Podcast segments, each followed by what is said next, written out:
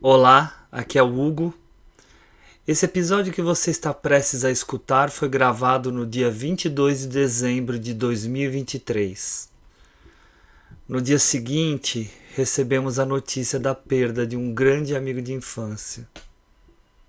Seu nome é Felipe de Andréa Gomes. Conheço a família dele há bem mais de 40 anos e cresci brincando com ele e com seus irmãos. Seus pais são pessoas maravilhosas e encontrar qualquer um deles sempre soou como encontrar alguém de nossa própria família. Nós do Cinefilia e Companhia queremos dedicar esse episódio ao Felipe, a seus pais e seus irmãos. A eles nosso respeito e carinho. And his name is just so bright and so sharp. What's his name again? Mr.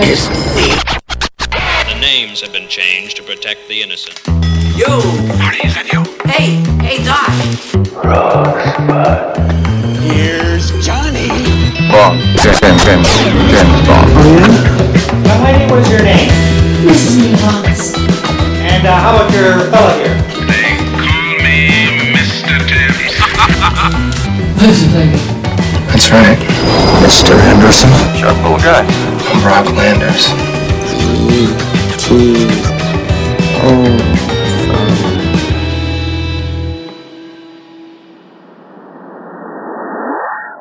Olá! Esse é o Cinefilia e Companhia. Meu nome é Hugo Harris e eu posso dizer hoje que estamos com meus colegas de sempre. O Henrique Pires, direto de Sorocaba. Fala, Ricão. Fala, Gão, tudo bem? Fala, turminha. Ah, bom, tava sentindo falta do Fala Turminha, cadê? E vocês já escutaram que eu tô aqui com a maravilhosa Juliana Varela, direto de São Paulo. Oi, pessoal. A gente está aqui feliz da vida porque a gente está recebendo a Juliana aqui de novo. A Juliana não, não tá mais conosco como uma participante fixa, mas quem disse que ela larga a gente, né? A gente aí. inferniza São vocês ela. que não largam, mas tudo bem. É, é, culpado, culpado. Com certeza, a gente não vai largar nunca. E esse episódio, gente, eu devo dizer que é o episódio que eu mais gosto de fazer. O episódio de melhores filmes do ano sempre pra mim tem um gostinho especial. E ter aqui a Ju e o Henrique para fazer comigo esse episódio me deixa muito contente, satisfeito e é a essência do cinefilia aqui se, se colocando, né?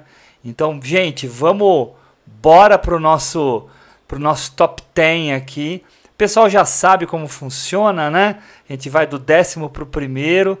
A gente vai investir mais nos três últimos, mas vamos falar um pouquinho dos outros também. Beleza? Bora! Beleza.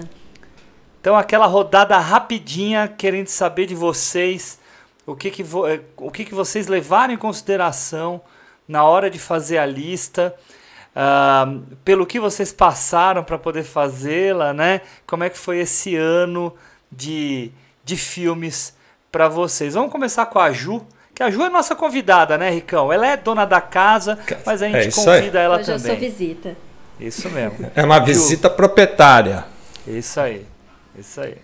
Bom, vamos lá. É, esse ano foi difícil fazer a lista. Bem difícil, por vários motivos, assim. Eu vi menos filmes do que eu costumo assistir, né? Porque foi um ano que eu mudei de casa, mudei de bairro, aconteceu um monte de coisa, comecei curso, saí do cinefilia, comecei ilustração, então assim, não tive muito tempo de ver filmes, de ir no cinema principalmente. Vim para um bairro que tem alguns cinemas perto, mas são cinemas que passam menos filmes, filmes mais pipocões, maioria dublado, para achar uma sessão legendada, às vezes é tipo 9, 10 da noite. Então, assim, vi muito menos filmes no cinema.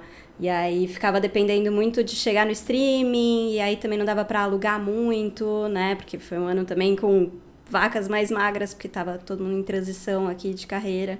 Então não deu para assistir muita coisa e também não era prioridade, né? Então ir atrás dos lançamentos e tal, tava com foco em outra coisa. Então vi menos filmes, foi difícil chegar numa lista. E eu tenho a impressão de que, para mim, esse ano, as séries foram muito melhores. E pelo menos do que eu vi, eu gostei muito mais das séries do que dos filmes, assim. Teve muito mais série esse ano que me marcou, que me deixou pensando, que eu quis indicar e tudo mais, que sei lá, me tocou de alguma forma do que os filmes. Eu senti que os filmes estavam muito repetitivos, assim, muito previsíveis. Assisti o filme e falei, nossa, já sei tudo que vai acontecer. Filme de ação, nossa, minha paciência já acabou, assim, de ver perseguição atrás de perseguição e tal. Então, aquelas franquias que chegaram num ponto que, gente, não tem mais história, parece, para espremer e tal. Então, assim, foi um pouquinho difícil de conseguir a lista, mas no final das contas, consegui correr atrás de alguns títulos, montar uma lista que tem um pouco mais a minha cara e que tá bem diversa. Então, quero ver depois a lista de vocês para tentar assistir mais para frente. Legal, Ju. É, aproveitando então a sua fala, eu queria, queria pedir aqui de uma forma bem improvisada que você indique então a melhor série que você viu esse ano. Olha, a melhor eu não sei porque eu tenho tipo a que tá mais fresca na minha memória, mas eu vou dizer pelo menos duas séries que eu gostei muito de ver esse ano, que foi Ted Lasso, que tá na Apple TV, que terminou, né? São três temporadas, eu vi as três esse ano, nunca tinha visto, e terminou esse ano. E Only Murders in the Building, que tá na Star Plus, que também saiu a terceira temporada, se eu não me engano, esse ano. E aí também vi, vi inteira, mas não terminou ainda, né? Ela vai, foi renovada mas que também é muito boa. Recomendo. É aquela série de assassinato, quem foi que fez, só que é comédia com o Steve Martin uhum. e o, o Martin, Martin Short, Short, e a Selena Gomez. Animal. E os três estão É, todo mundo tá falando bem. A Não, é uma delícia bem. de série, delícia. E você, Ricão, como é que foi para fazer a lista? Cara, eu vou dizer que um pouco complicado também, como a Ju. É, esse ano de 2023 eu tive, eu tive muito trabalho, o que que consumiu muito meu tempo, algumas questões familiares também, né? E eu acho que isso me dificultou muito. É, quase não fui no cinema esse ano, confesso. Série, não assisti nenhuma. Ah, Para não dizer, eu assisti essa última série que é do jogo de game, que eu esqueci o nome, que é o Pedro Pascoal. É... Ah, o Last of Us. Ah, Last of é... Us. Muito boa então, também. Acho, é, bem bacana. Acho que foi a única série que eu assisti é, esse ano. Enfim, no cinema praticamente é, quase não fui, acho que foi duas vezes só. E me apeguei muito ao streaming, né? E, e ao que a gente tem acesso aí, né? Mas não assisti o tanto quanto eu gostaria de filmes. Acho Mas conseguiu fazer uma listinha.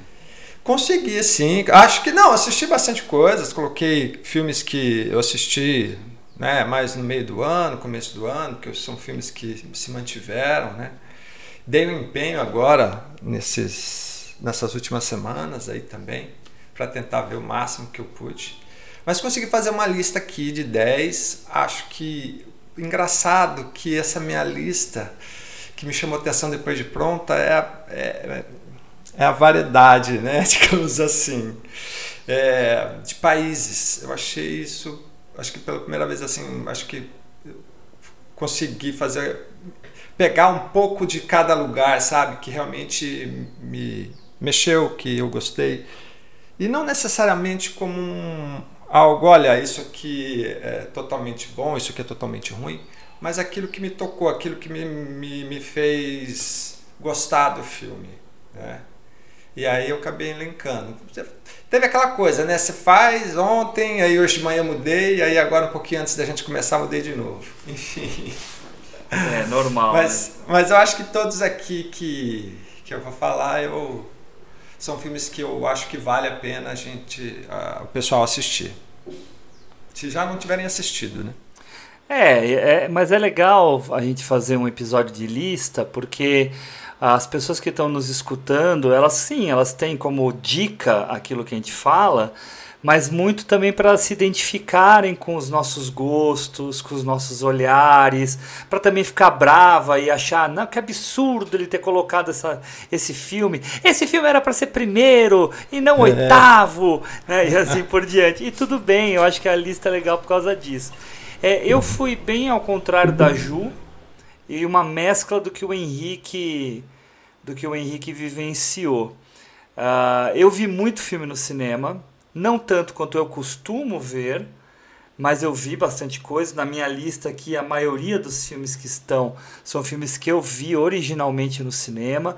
Depois eu vi em casa, né, em, em DVD, Blu-ray e tal. Lembrando que a gente vai falar de filmes que estrearam em 2023. Tá? Então pode ter filme que é do ano passado uhum. e que entrou aqui a partir de janeiro, tá? E pode ser que a gente dê uma roubadinha e entre algum filme que a gente que a gente conseguiu aí de alguma forma um pouco mais underline, assim, hum, sabe? É, é. Mas não tão convencional, né? Não, é, ou, ou, muito convencional hoje em dia, é, mais, mais né? tradicional impossível. É, mais é. convencional do que nós gostaríamos, né? É.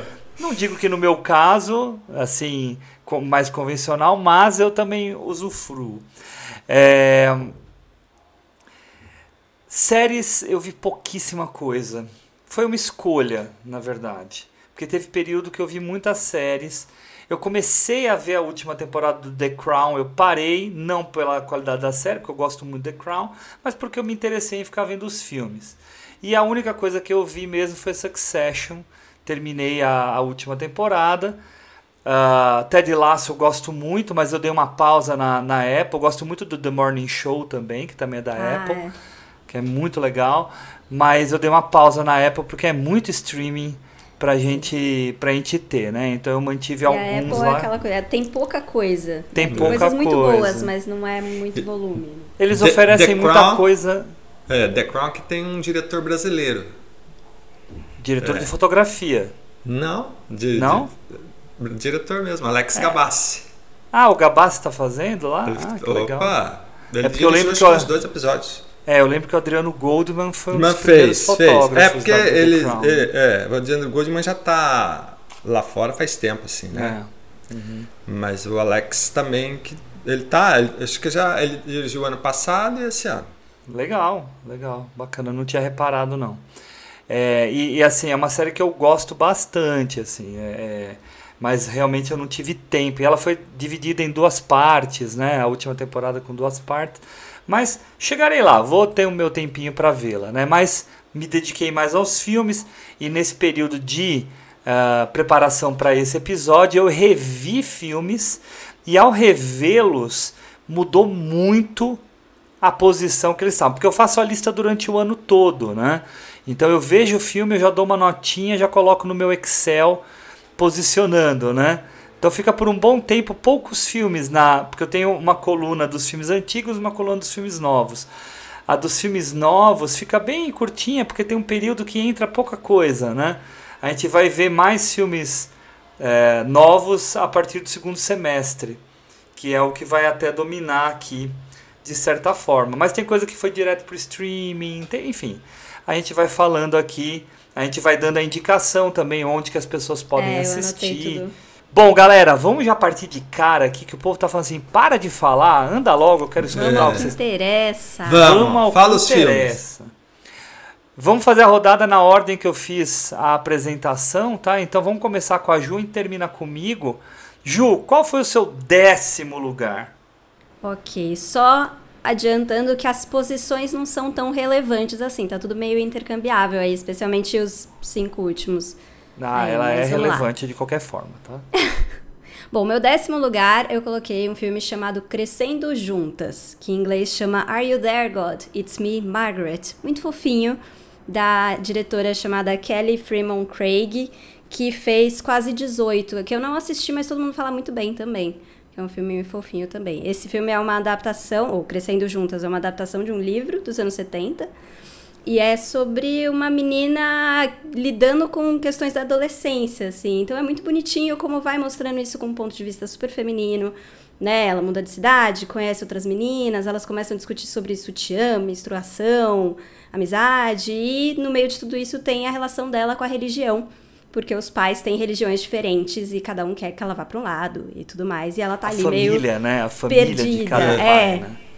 É, então. Uma família que cristã tem a família, judia. É, os pais não são, né? São os avós, É, né? Que querem é. que ela seja cristã Isso. ou judia. É. É, e aí ela fica dividida. Então é um filme bem fofinho, bonitinho, gostoso de assistir, assim.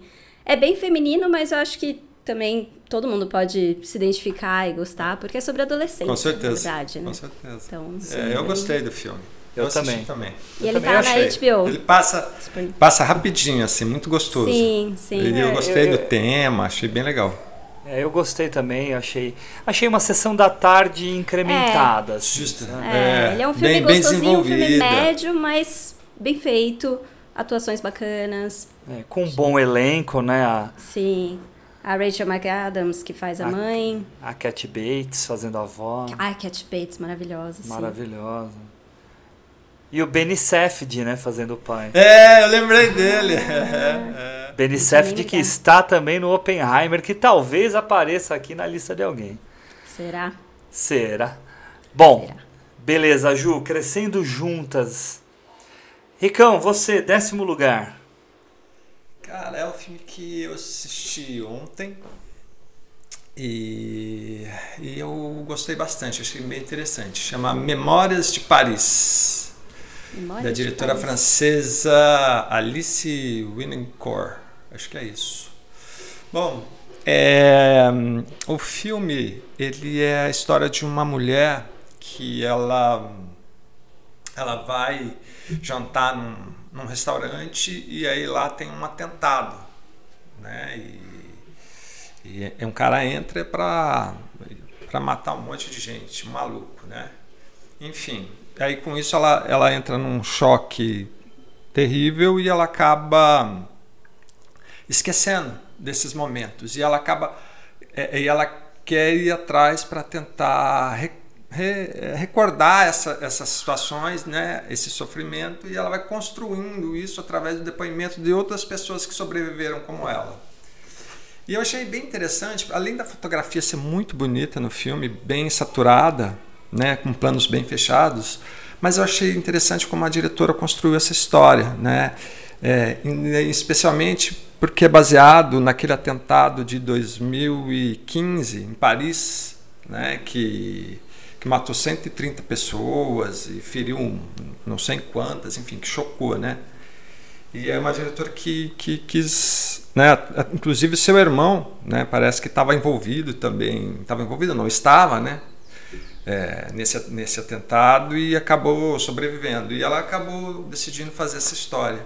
E eu achei bem interessante a forma, a narrativa como ela dá, né, como as personagens vão se interagindo para poder reconstruir essa memória, né, esse, esse sofrimento, desse trauma.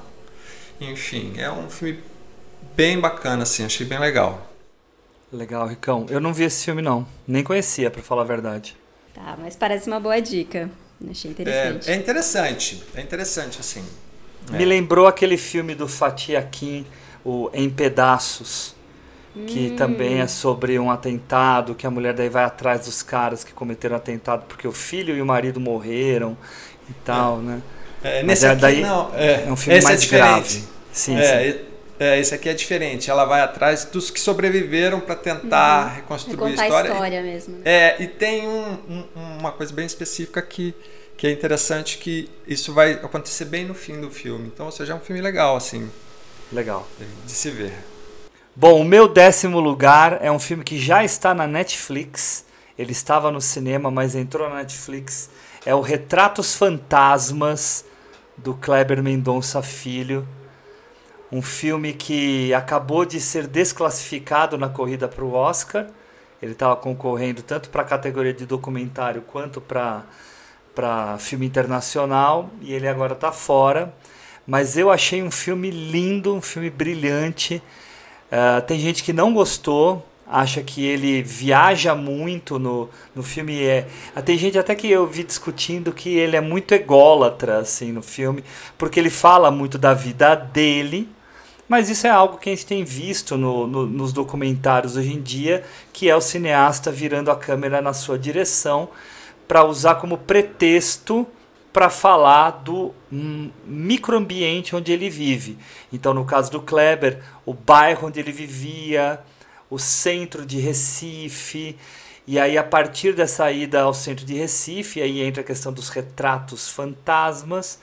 Ele fala sobre os cinemas que havia no centro de Recife e que desapareceram, dando lugar para farmácias, lojas de conveniência, igrejas, estacionamentos, coisa que é um fenômeno que não é só de Recife. Aqui em São Paulo acontece exatamente a mesma coisa. Eu acho que ele tem muita sensibilidade ao tratar disso e ele mostra muito da vivência que ele teve em Recife, nesse ambiente cultural e ao mesmo tempo afetivo dele. Vocês viram esse filme? Não, ainda eu não, não vi, vi, ainda. mas ouvi ainda falar não vi. muito bem. Eu também. Mas eu não vi ainda. Eu nem Eu não sabia que tinha entrado na Netflix já. Tá, já É, tá há um entrou tempo faz assim. umas duas semanas, É. não faz muito. Talvez até mais, viu? É. É porque ele entrou no cinema lá por agosto, né? Então daí depois já entrou. Vale a pena ver, viu? Vale a pena ver e é muito legal. Uma coisa que eu reparei, que assim, uma coisa é fácil de reparar. As os registros presentes dentro do filme são de diversas origens. Então tem filme 35mm, tem a VHS, tem o Matic, tem Beta, tem de tudo. E aí você pega o crédito do filme, no crédito do filme eles dão o crédito para todos os formatos utilizados dentro do filme. Então, é, por ser um filme que fala de cinema, né, um filme metalinguístico, isso se torna ainda mais interessante porque mostra essa coxa de retalhos que é possível a gente construir por meio de uma memória que está registrada em material sensível, né? Então isso torna o filme ainda mais valoroso, na minha opinião. Interessante. Legal? Boa, boa dica. Ju, vamos pro nono lugar. Ah, meu nono lugar é divertidíssimo. Ele é esquisitíssimo. Eu adoro filmes esquisitos. Mas eu achei o máximo esse filme. Ele chama El Conde. Do Pablo. El, Conde. O Conde. Ah, Do Pablo Larraín. sim. Ele tá na Netflix. Foi direto pra Netflix? Acho que nem chegou a passar pelo Não, cinema. não foi pro É, cinema. né? produção da Netflix, né, com Larraín.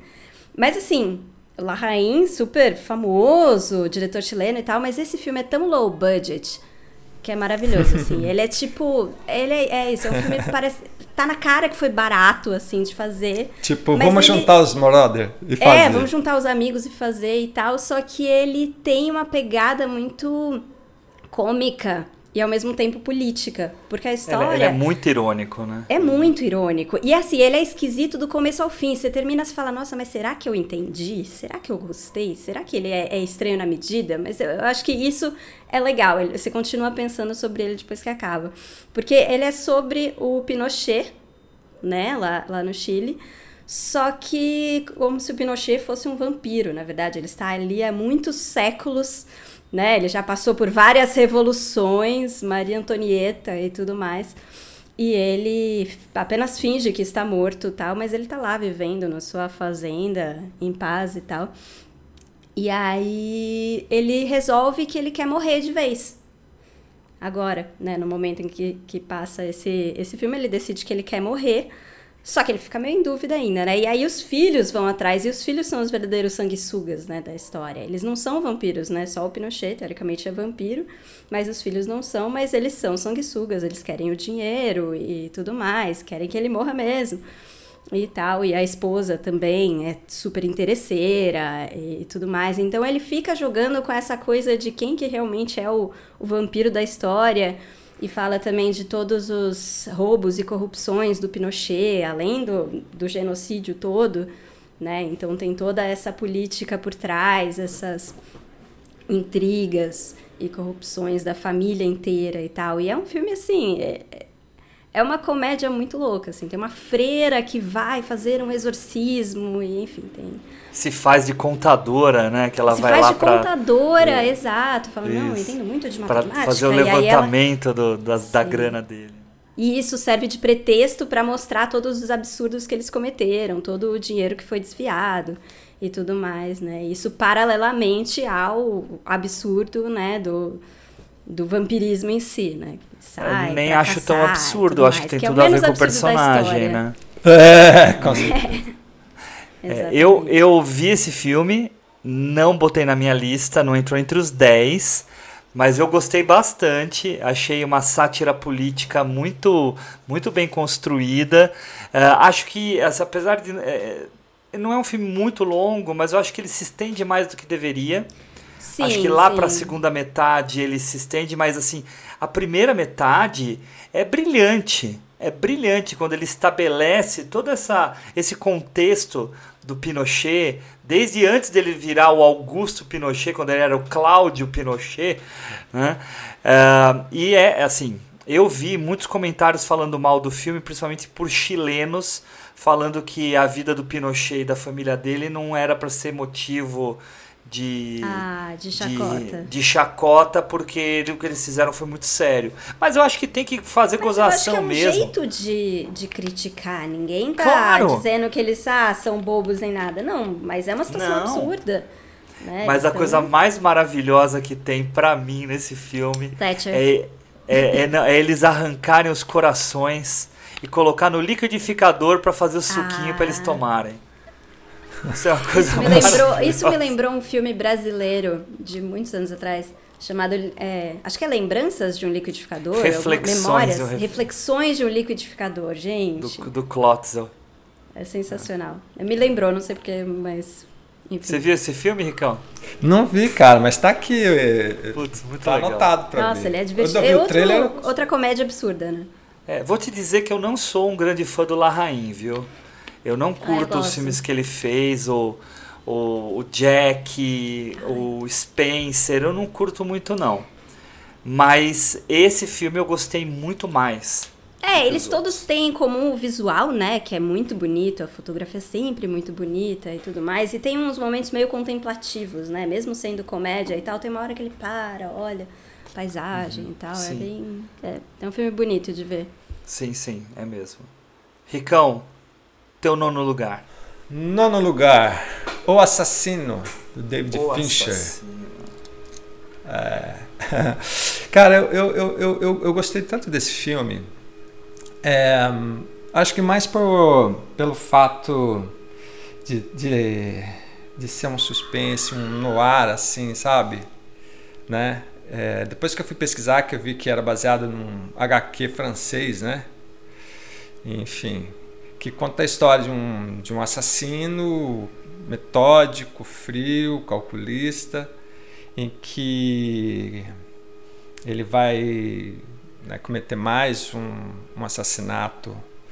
E ele acaba errando o alvo e aí isso acaba revertendo para cima dele é, onde ele começa a desconfiar que todos querem matá-lo e aí ele começa numa paranoia é, tentar fugir, correr, enfim é um filme que eu achei bem interessante, até pela atuação do, do Fassbinder, que eu, que eu gosto muito dele, né? Enfim, achei ele fantástico.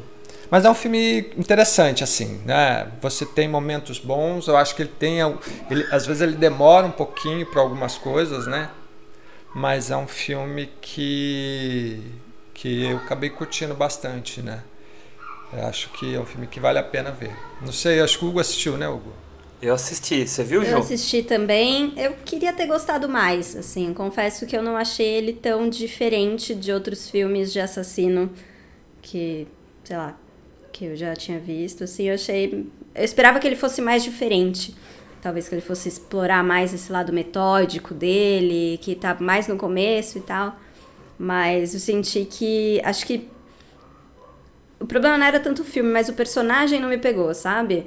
E, e você não consegue torcer por ele, né? Eu, pelo menos, não conseguia torcer por ele, porque ele tá sempre errando, tá sempre um passo atrás, tá sempre falhando, mas não sei, não, não criei essa, essa empatia com o personagem, então acabei não, não incluindo. É, eu particularmente gostei bastante. Eu achei assim, em primeiro lugar, acho a, a narração muito boa. Muito boa. Que é uma narração internalizada, a la- a lá Dexter, né? Só que ela é muito irônica, né? Porque tudo ele é super metódico. Ele é metódico em fazer um monte de coisa. Não, que eu tenho que fazer assim, assado, e, já- e tudo, e tudo sai Ele errado. faz tudo errado. Tudo sai errado. Ele acha Né, que então- ele é o máximo, mas Isso. Tem uma ironia aí por trás que não fica ah, evidente porque ele não fala sobre essa ironia, mas a gente vê ele o tempo todo. Por exemplo, na hora que ele espeta o cara lá no pulmão, né? E aí ele fala assim, não, ele vai levar tanto, ele pesa tanto, tem tal altura, ele vai levar tanto tempo para morrer, né? Ele começa a contar, o cara morre. Então é completamente fora da conta dele, né? Então eu acho um filme muito milimétrico. Muita gente diz que o personagem é o próprio David Fincher, porque é todo metódico, tudo certinho, pensa cada detalhezinho, né? E quem conhece é, David verdade. Fincher, a gente conhece, sabe sim. que o Fincher é, é, é aquele cara que cada plano ele faz 100 vezes para ficar exatamente como ele queria e tal, que as pessoas acham um inferno trabalhar com ele, né? Ahn, eu, então, enfim, eu gostei desse filme, tá? Boa, Ricão. Netflix. Netflix. O meu nono lugar é um filme que eu sei que tem gente aqui que gostou muito e eu também gostei, por isso ele está na lista. É o filme Tar, do Todd Field. Esse filme é outro filme que eu acho milimétrico, com uma fotografia ah, feita de planos muito precisos, com uma atriz totalmente possuída pela personagem dela, mostrando o que é eh, esse universo de uma popstar. Uma popstar da música ah, erudita, sim, mas é uma popstar, uma mulher muito respeitada e que usa esse poder dela para se aproveitar dos outros. E ele tem um percurso de história que não é muito evidente. Ele levanta algumas algumas paranoiazinhas na nossa cabeça, algumas dúvidas, e ele leva para um desfecho muito inusitado, que depois de visto se torna até de certa forma ah, previsível, mas é muito fácil dizer depois que viu. Mas ninguém espera isso, porque a gente está imerso na formulinha americana, achando que vai ter um outro desfecho. Mas é muito legal do jeito que acaba. Kate Blanchett, pra mim, Nossa, deveria ter ganhado o. Oscar de melhor atriz. Não era pra ter sido a, a Michelle Yeoh. Pra mim era pra ter sido ela. Mas ela não ganhou. Ela não tava no bus que a Michelle Yeoh tava. Certo? Não, mas Kate Blanchett é. Posso ouvir ela ficar horas falando sobre o assunto que for. Pois é. Aquele, aquele começo dela falando sobre a profissão do maestro e tudo mais, é praticamente um monólogo e é maravilhoso, é interessantíssimo. Porque é ela que tá falando. Ah, É, o jeito dela falar, o jeito como dela ela se- falar te envolve, faz você querer saber tudo sobre aquilo, porque ela fala com uma paixão mesmo, né? Ela realmente incorpora ali. Eu E ela muito. conduzindo a orquestra é muito legal, né? Muito. Sim, funciona eu tenho uma cena bem. que eu gosto muito nesse filme, que é a cena da aula que ela tá dando. Sim. E aí o, menino levanta questões, né, sobre autor versus Uhum. obra, né, aquela coisa tudo do cancelamento e tudo mais de, de, de artistas consagrados e tal, e ela destrói o menino, assim, mas ela destrói com gosto. Uhum. Eu acho fabuloso, assim. Eu acho que não sei se você terminou, me desculpe, mas Terminei, eu terminei, pode falar. mas o filme, ele vai muito bem, especialmente no começo ou até a metade, enquanto tá mais nesse discutindo essas questões, assim, de autor versus obra e tudo mais, porque ela levanta umas questões de tipo, pera, mas você tem tanta certeza, assim, das suas críticas, né? É, é, mostra uma certa arrogância dessa geração de hoje em, em taxar e colocar que, ah, esse é imperdoável. Não, isso eu julgo, mas sem entender nenhuma nuance da, da questão. E aí o filme, eu acho que ele tenta mostrar essas nuances. É, aí que Mas tá. eu acho que ele Tem- escorrega depois. É, tem uma coisa muito legal relacionada a essa cena que você está falando, porque depois o vídeo dessa, dessa cena é usado para acabar com a carreira da, da personagem, Uhum. ou tentar acabar. né? E aí a gente vê como o vídeo está editado e tirado Como de é contexto. manipulado. Super manipulado. É, né? como a gente forma julgamentos pela internet, muitas vezes pelas redes sociais. Por uma, um fragmento de um fragmento de uma informação de, às vezes, alguém que já morreu e você tá aí com uma ideia pronta sobre quem era aquela pessoa, o que ela fez de errado, de certo. né? Eu acho é isso o ruim da mais do contemporaneidade, né? Sim. A gente vive um, uma era muito complicada, né? Sim, Muito todo mundo tem muita certeza de tudo. Eu acho isso o mais, mais difícil. Se eu não me engano, Tar tá no Prime. Não tenho certeza, mas Peraí, acho que eu tá. anotei. Ricão, você viu esse filme? Eu não vi ainda, cara. Eu deixei pra ver eu não Tá vi, no cara. Por isso que eu comentei. Tar. Tá no Globoplay. Tá na Globoplay. E eu tô louco pra ver, né, na realidade. Acabei vacilando aqui. Então Eu fica a dica pro Henricão assim. aí. Globoplay. Sim, sim, sim. Não, mas já tava, era pra ter, ter visto, mas eu acabei esquecendo mesmo. Que é tanta coisa. Ah, sim. Ju, oitavo lugar. Meu oitavo lugar, eu tava na dúvida se colocava, se não colocava, porque já faz algum tempo que eu assisti, mas eu cheguei à conclusão de que eu gostei muito desse filme. Ele é um filme infantil, mas que eu acho que dá uma atualizada muito legal pra história e pros personagens, que foi o Tartarugas Ninjas Caos Mutante. Ele é um filme delícia de assistir, eu assisti no cinema. Ele é do diretor da família Mitchells, que saiu ano passado, retrasado, que também é uma animação muito legal. E ele tem um visual, acho que o visual é uma das coisas mais, mais bacanas desse filme, que ele herda muito do, do Aranha Verso, né? Porque o Aranha Verso ele trouxe essa coisa de misturar o artesanal com o digital, esse visual meio 2D, meio 3D.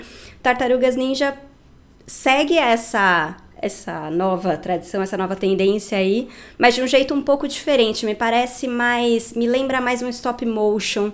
Eles parecem meio de massinha, assim, e tem um sombreado feito à mão ali que parece Ele é meio que sujão, lembra assim. quadrinhos, é sujo, é lindo, assim, eu achei, achei um filme lindíssimo de assistir e eu gostei muito das atualizações que eles fizeram para os personagens. Então ele, April. eu acho que dessa a April tá sensacional e dessa vez as tartarugas são adolescentes mesmo, né? Porque no nome original as tartarugas ninjas, na verdade, são Teenage Mutant Ninja Turtles, então elas são adolescentes e elas nunca são mostradas como adolescentes. Né? E dessa vez elas são mesmo, elas estão, tipo, né, com um aparelho nos olhos, óculos, estão ali querendo ir pra escola e papapá, pensando em meninas. Tipo, eles são muito novinhos e isso é fofo de assistir, assim, ver essa, esse amadurecimento deles, assim, nessa idade. E a April também, né? A April também é colocada como adolescente, tá na escola, tá é, aprendendo a ser jornalista. Ela não é uma jornalista estabelecida numa grande emissora e tudo mais. Então ela tá aí sofrendo também para Ah, E o cavar seu biotipo espaço. dela muda, né? É completamente diferente, é atualizado, né? Eles trazem uma diversidade para os papéis ali, muito legal. E também o Splinter eu achei maravilhoso. O mestre Splinter, gente, ele é aquele tiozão solteirão dos anos, sei lá, 70, 80, né? Formado em Bruce Lee, né? Ah, onde eles vão aprender, né, artes marciais? Não, assistindo o vídeo do Bruce Lee, é isso, assistindo vídeos de, né, que rodavam na fita cassete. Eu achei maravilhoso isso, assim, tem um monte de referência, né, dos anos 80, 90 aí que a gente dá muita risada. Então eu achei uma atualização muito bonitinha e eu gostei também do que eles fizeram com a história, porque tem uma positividade ali. Tem uma coisa de trazer, né, um, um Tipo, vocês são excluídos da sociedade. Legal, o que, que vocês vão fazer a respeito? O que, que vocês vão fazer com isso? Vocês vão só buscar vingança? Vocês vão se esconder? Não vão? Né? E aí coloca isso nos vilões também, né? Personagens que são considerados monstros normalmente também têm seus interesses. Também dá- talvez eles queiram só se divertir também, e curtir, ficar à vontade e ficar tranquilos, não serem incomodados e tal. Então acho que ele traz um, umas mensagens positivas que são, são muito legais, assim, hoje em dia, principalmente com tanta guerra, tanta Isso que você falou é muito legal, porque lembra o que eu falava sobre o Família Adams, que é a gente não se deixar levar pela aparência. Esses, entre aspas, vilões do Tartarugas Ninjas são colocados nesse filme como monstrengos que fo- de- foi dada a ideia para eles que por serem monstrengos eles seriam vilões, mas que na verdade no fundo eles não são tão vilões assim, É, eles são tendo a verdade oportunidade, eles não, não necessariamente eles querem fazer o mal. Isso, Eles Foram exatamente. convencidos de que é isso que eles têm que fazer. Isso, exatamente. É Exatamente. Você viu se tá passando em algum streaming? Eu vi no cinema ele também. tá pra alugar só. Só pra ele alugar. tem pra alugar, acho que na Amazon, na Apple, mas ele Uhum. tá, acho que naquela faixa dos 15 reais. Ele. Ricão, você viu esse filme? Não vi, cara, não vi, não vi. Eu vi, mas eu vi o pessoal comentando bem, justamente assim, Ah, eu- pontos que a Ju levantou. Mas eu vou É. te dizer uma coisa, eu vi e eu não gostei. É. Jura? Não gostei, não gostei mesmo, assim, eu saí meio com raiva do filme. Nossa. Porque eu, eu- é, porque eu gostei muito da família Mitchell. Gostei Ah, muito da família Mitchell. E aí, não, é nem, não vou nem falar aqui da expectativa, tá? Então não é uma questão com o diretor nem nada. Acho ah, o ritmo do família Mitchell me agradava muito. Eu acho, e assim, foi o que me pegou. Meus filhos adoraram, tá? Eu fui ver porque eu fui levar os, eu levei os meninos. Ahn, eu acho que o, o ritmo dele é tão alucinado, tão alucinado, que eu mal consegui acompanhar. Eu, Eu- senti eu- isso com o Aranha Verso desse Pois ano. é. É, Cara, então. eu achei muito pra geração TikTok, assim. Pois é, então, mas é, eu acho que no aqui o visual junto a essa alucinação é, me atrapalhou, porque ele é meio escuro, ele é meio Uhum. Ele é sujão, escuro, sim. aí ele ainda é muito veloz, daí juntou tudo isso, me incomodou. E ele é um pouco escatológico, né? Tem muitas nojeiras. Essas nojeiras lá dela vomitando, o beijo na barata e tal, essas coisas me incomodaram bastante. Eu achei que foi, foi um pouco demais, assim. É, né? Eu entendo o seu incômodo. É. Eu não senti isso no Tartarugas Ninjas, mas eu senti muito no Aranha Verso e eu fiquei muito decepcionada por causa disso, assim. Foi também aquela coisa de, putz, não é pra minha geração, é muito rápido. É tudo muito veloz. Eu achei que Tartarugas Ninja pra mim não foi tão rápido, mas ele tem essa pegada dos personagens serem muito jovens, estarem sempre pulando e, e fazendo piada e tudo mais. Então acho que faz sentido. Entendo o seu, seu incômodo. Boa. Henricão, oitavo lugar. O Pacto, do, do diretor inglês Guy Ritchie. Não sei se vocês viram. Ah, tá É, no Prime, não tá no Prime? Tá no Prime. Tá, no no Prime, Prime. tô ligado assisti qual é, quando não vi. saiu. É. É, Bom, a história é de um sargento. Que é- é- se passa ali, né? No, acho que 2001, Afe- eh, Afeganistão, né? 2011, eu acho, é isso, né? Afeganistão. Que tá para sair. É, mas enfim. É, é um, um sargento que tem uma equipe que eles tentam eles, eles estão lá para desmobilizar os núcleos, né, os centros do, do, do, do Talibã, né, onde então eles ficam investigando para saber onde tem para lá executar esse, eh, eh, esse pessoal, implodir o local, enfim. Só que para isso eles, esses grupos, eles sempre precisam de um intérprete, né? Ou seja, um afegão que tope ser um espião, né? E aí é, esse sargento com sua equipe acaba contratando um cara, um afegão, e aí eles saem em busca de, desses núcleos né, de, do Talibã. A história é bem interessante porque é, vai criando uma relação de amizade entre os dois E hum, até que em um momento dá tudo errado, né? E eles acabam parte da equipe morrendo e os dois acabam tendo que fugir, né? Tanto o intérprete quanto ele fugir, né? Para tentar voltar para a base. Enfim.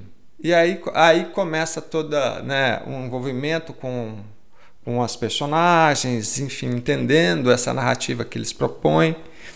E assim, por conhecer Gary Ritchie, você sempre imagina é, é um filme muito mais muito mais é, tartarugas ninjas. Ninjas, é. muito mais ligado no estético, né?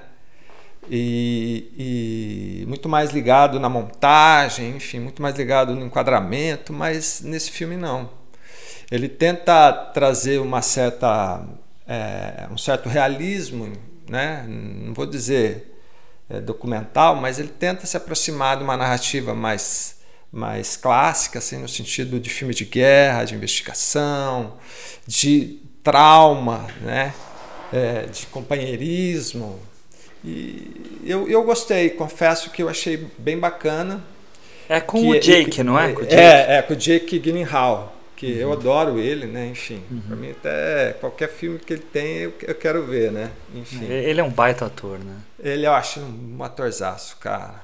Mas é um filme que, que, que vale a pena, sim. Para quem conhece o diretor, é, é, é um, um, estilo completamente de, diferente do que ele costuma usar, assim. Mas é uma história bem bacana, vale a pena. Legal, Ricão, legal. Vou, vou assistir. Eu, eu passei por ele, mas não vi. É, eu não. Acho que eu não estava nem sabendo, não, não me, me lembro de ter visto esse é, filme. Acho que foi no meio do ano, mais ou menos. Foi, saiu, foi, um já tá um tempo. agosto, né? é. Ele saiu direto pro streaming? Foi? É, direto. Foi. Ele é da própria, do da... próprio Prime, né? É. Da Amazon mesmo. Uhum. Bom, gente, o meu oitavo lugar já foi falado. Primeira repetição aqui da, do episódio foi o assassino do Fincher. Tava em oitavo que o Ricão já falou aí dele em, em nono. Então, pulamos eu e vamos para Ju nada falando. Nada acrescentar. Nada acrescentar. O Ju, sétimo lugar. Bom, meu sétimo lugar foi um filme que me surpreendeu, eu não dava nada, mas todo mundo tava me indicando, falando, não, vê, legal, legal. E eu achei muito envolvente, uma história real, ou pelo menos inspirado, né? Sempre dá aquela melhorada, aquela romantizada, mas muito interessante, que foi o Tetris, da Apple TV que é a história do. Aliás, esse ano foi um ano cheio de filmes sobre. Não só sobre jogos, mas sobre marcas, né? Sobre a história de empresas e, e produtos e tudo mais. E o Tetris eu achei que teve uma pegada muito interessante. Porque, né, você olha e fala, não parece interessante, mas ele tem toda uma história sobre como americanos e japoneses se envolveram para tentar levar um jogo feito na Rússia, na União Soviética, para o resto do mundo. E, e eu, pelo menos, nunca tinha parado para pensar na dificuldade disso, né? Do que significa um jogo ser criado dentro da União Soviética e ter que sair de um jeito completamente contrabandeado do país, porque ele era proibido, porque ele atrapalhava os funcionários, as pessoas trabalhavam menos porque elas estavam jogando Tetris. Eu achei isso maravilhoso, assim, são algumas ideias incríveis. E aí tem também toda a questão né, de empresa, de quem tem o direito, quem não tem o direito, quem distribui, quem não distribui, quem distribui só no Japão e tal. E são coisas que parecem muito burocráticas, mas geram uma, uma série ali de intrigas e desencontros muito interessantes. E é com o Taron Edgerton, que eu também acho, eu acho ele muito bom. Gosto bastante do, dele nesse papel, tá, tá incrível é, também. Torzaço. Né? E é um filme divertido, ele, tem, ele traz algumas coisas visuais mais retrô, né? Por causa do tema e da época e do próprio jogo, né? Então ele tem alguns efeitinhos ali para te lembrar que tá falando de um jogo. O som também é muito bacana. Eu achei um, um filme surpreendente dessa leva de filmes feitos sobre marcas e empresas esse ano, assim. Achei que surpreendeu, assim. Bem gostoso bem de assistir. Legal. Bem, bem legal. Legal. Bem legal. Eu não vi. Eu também não. Boa dica. Eu, eu, eu, escutei até um podcast sobre ele, mas eu não acabei não indo atrás porque tô sem a Apple, mas uhum. fica a dica. Sim. Fica a dica, um filme bacana. Legal. Ricão, sétimo lugar. Sétimo lugar, Holly Spider. Um, é um filme iraniano, né, do diretor iraniano Ali Abbasi. Não conhecia, né, assim, enfim, mas eu acabei é, indo atrás desse filme porque hum, ah, acho que eu estava fazendo uma pesquisa de um, de um outro filme, enfim, não me lembro agora, e citou. E eu fiquei muito curioso para saber pela história e, e fui atrás. Bom, o, a, o filme é a história de uma jornalista em que ela é, decide ir para uma cidade chamada Hamash, Rashad, Rashad, Mashad, enfim, né? não vou saber a pronúncia direito porque está havendo assassinatos de, de prostitutas, né? por um cara que se intitula é, Assassino Aranha, é isso, uma coisa assim, como como está no, no nome, enfim. E aí ela, é, por ser um, um, um, país onde a tradição, é, onde a religião, onde é, o masculino fala mais alto, ela acaba tendo essas dificuldades, mas ela é uma mulher corajosa que ela vai a todo tempo tentando investigar essa história, né?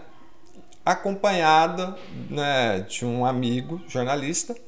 E aí a gente tem um, uma história paralela que se refere à, à polícia do local, da cidade, e as, e as famílias de um modo geral, porque a sociedade é, não se É machista pra cacete. É, então. Né? Aí a sociedade, por um, por um lado, acaba percebendo essa. É, percebendo, não, a sociedade acaba, é, digamos assim, passando pano em cima desse assassino pra, porque eles acreditam que ser prostituta, estar na rua, enfim, religião, Tava misoginia. Pedindo né? Aquela coisa. Enfim. E cara, é uma história muito interessante, os atores estão bem, assim. É óbvio que tem algumas questões que incomodam, assim, mas eu acho que isso não tira o brilho e a intensidade do filme, né? É um, digamos, um thriller, né? Um suspense de investigação e tem momentos muito interessantes, né? De uma cultura que é muito diferente da nossa, não que a gente não se diferencie deles em algumas questões, como machismo, misoginia, mas enfim.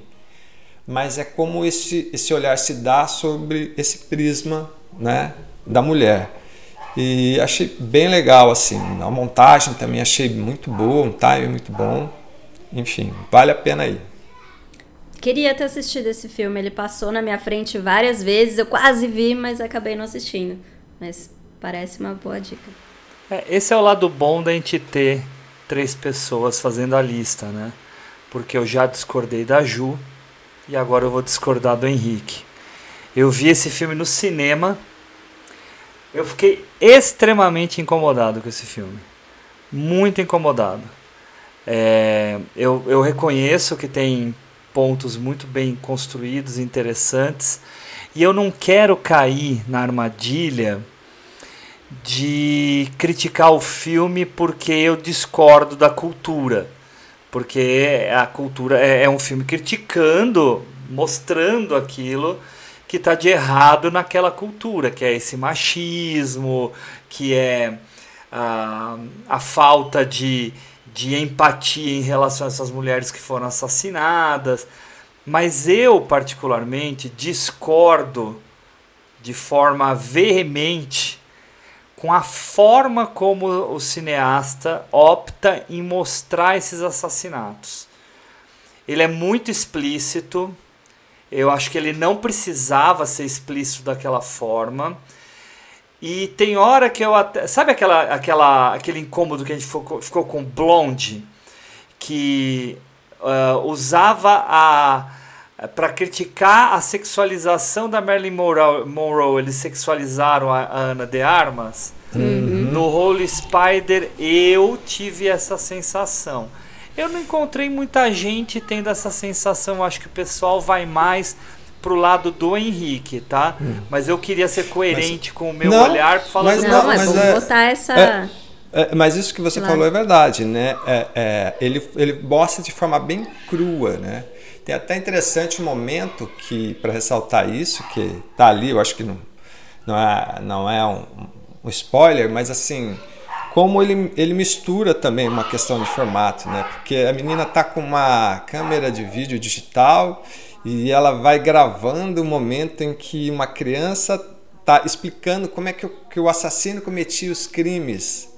Então, assim, você vê o quanto é, ele, ele vai tentando deixar cru né, essa situação desses assassinatos, que é baseado em fatos reais, né, no que aconteceu ali nos anos 2000, 2001, no Irã, né, de vários assassinatos em série de prostitutas, né, mulheres drogadas, enfim, viciadas, é, nesse, nesse tema. Boa, Ricão. É, se eu não me engano, tava no, no MUBI, o Holy Tá, Spider, é. não tá? Tava, tava no MUBI. Tava no agora MUBI, acho né? que eu acho que agora só tá para alugar. Só Se eu não me alugar. engano no eu não me lembro agora qual. É. Sim, é, é, é fácil de achar se for para lugar. Tá pra achar. Uhum. Bom, gente, é, o meu sétimo lugar eu dei uma roubadinha, tá? Mas é uma roubadinha que vai fazer sentido total para vocês. Eu não poderia deixar de colocar isso aqui. Ah, não sei se vocês viram, já vou descobrir. Mas eu achei assim obra-prima. Não tá lá pra cima, porque os que tem vem depois eu acho melhores até. Mas, é, ou seja, daqui do sétimo pra cima pra mim é só filmaço. Mas o que, que eu tenho aqui? Eu tenho a tetralogia do Wes Anderson, que fez as adaptações do Roald Dahl pra, pra Netflix. E aí eu nomeio os filmes. A Incrível História de Henry Sugar, que está no shortlist do Oscar também para melhor curta-metragem. Ah, o Veneno, o Cisne e o Caça-Ratos.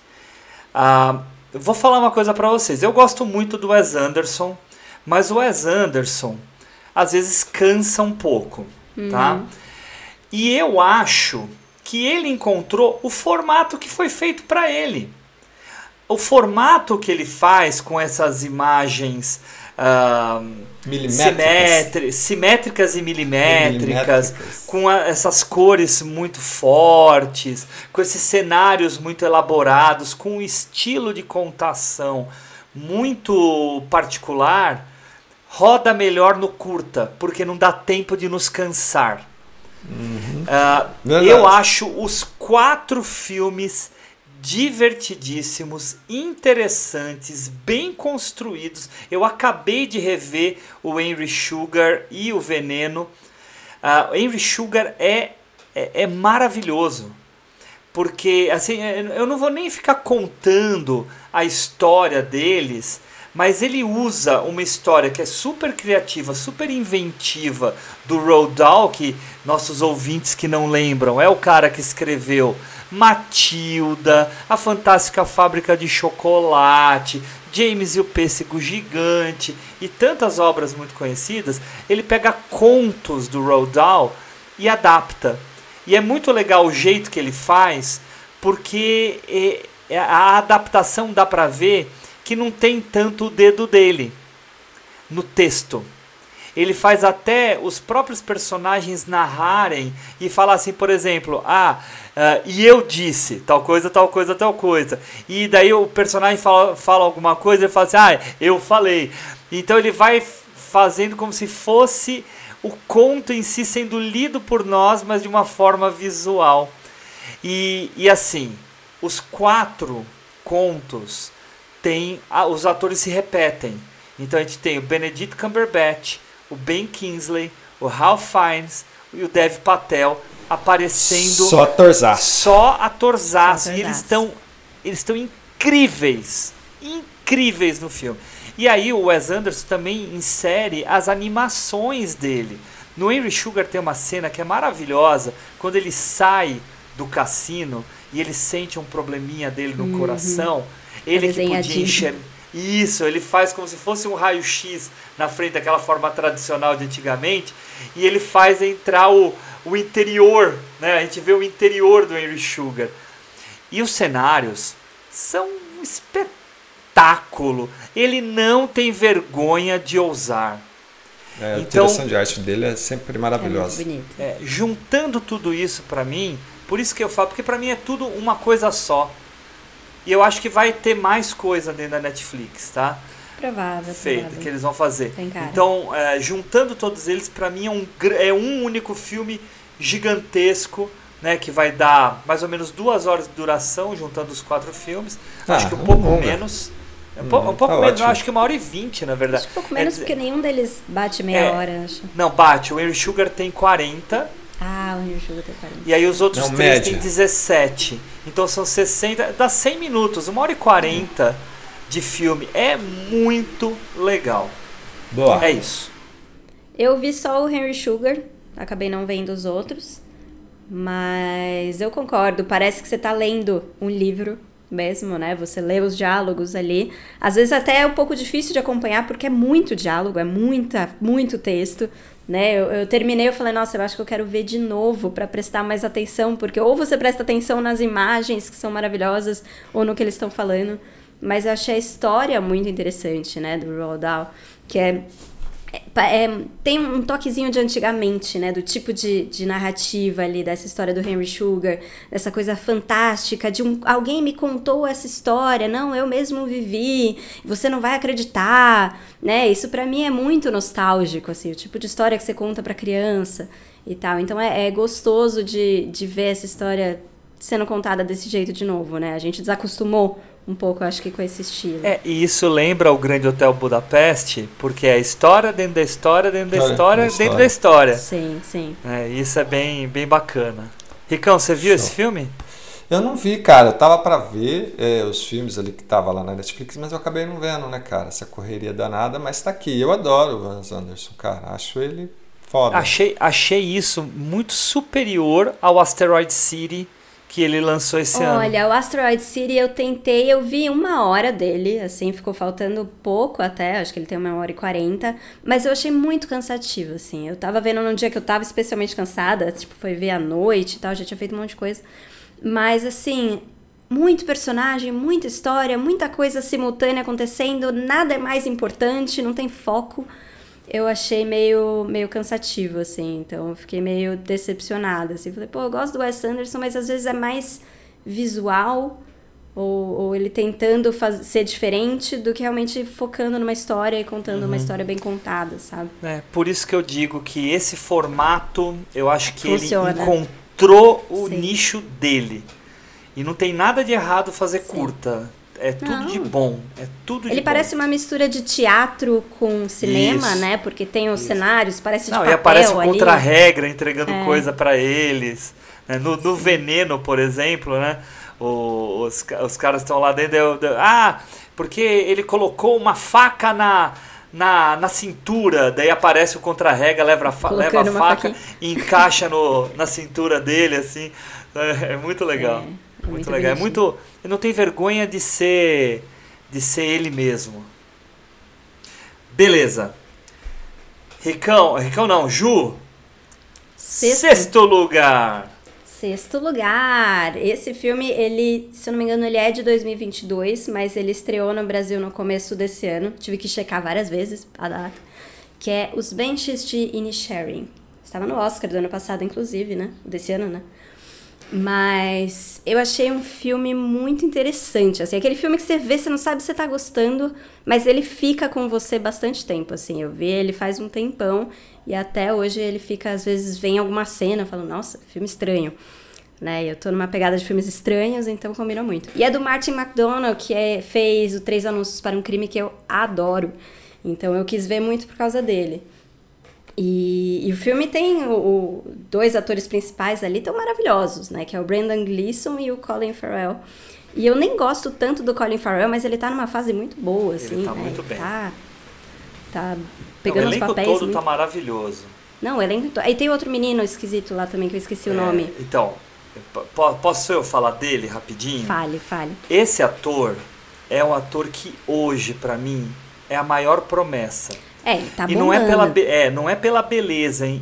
Pra mim ele é um grande, porque ele não é bonito, ele é feioso, Nem um pouco. né?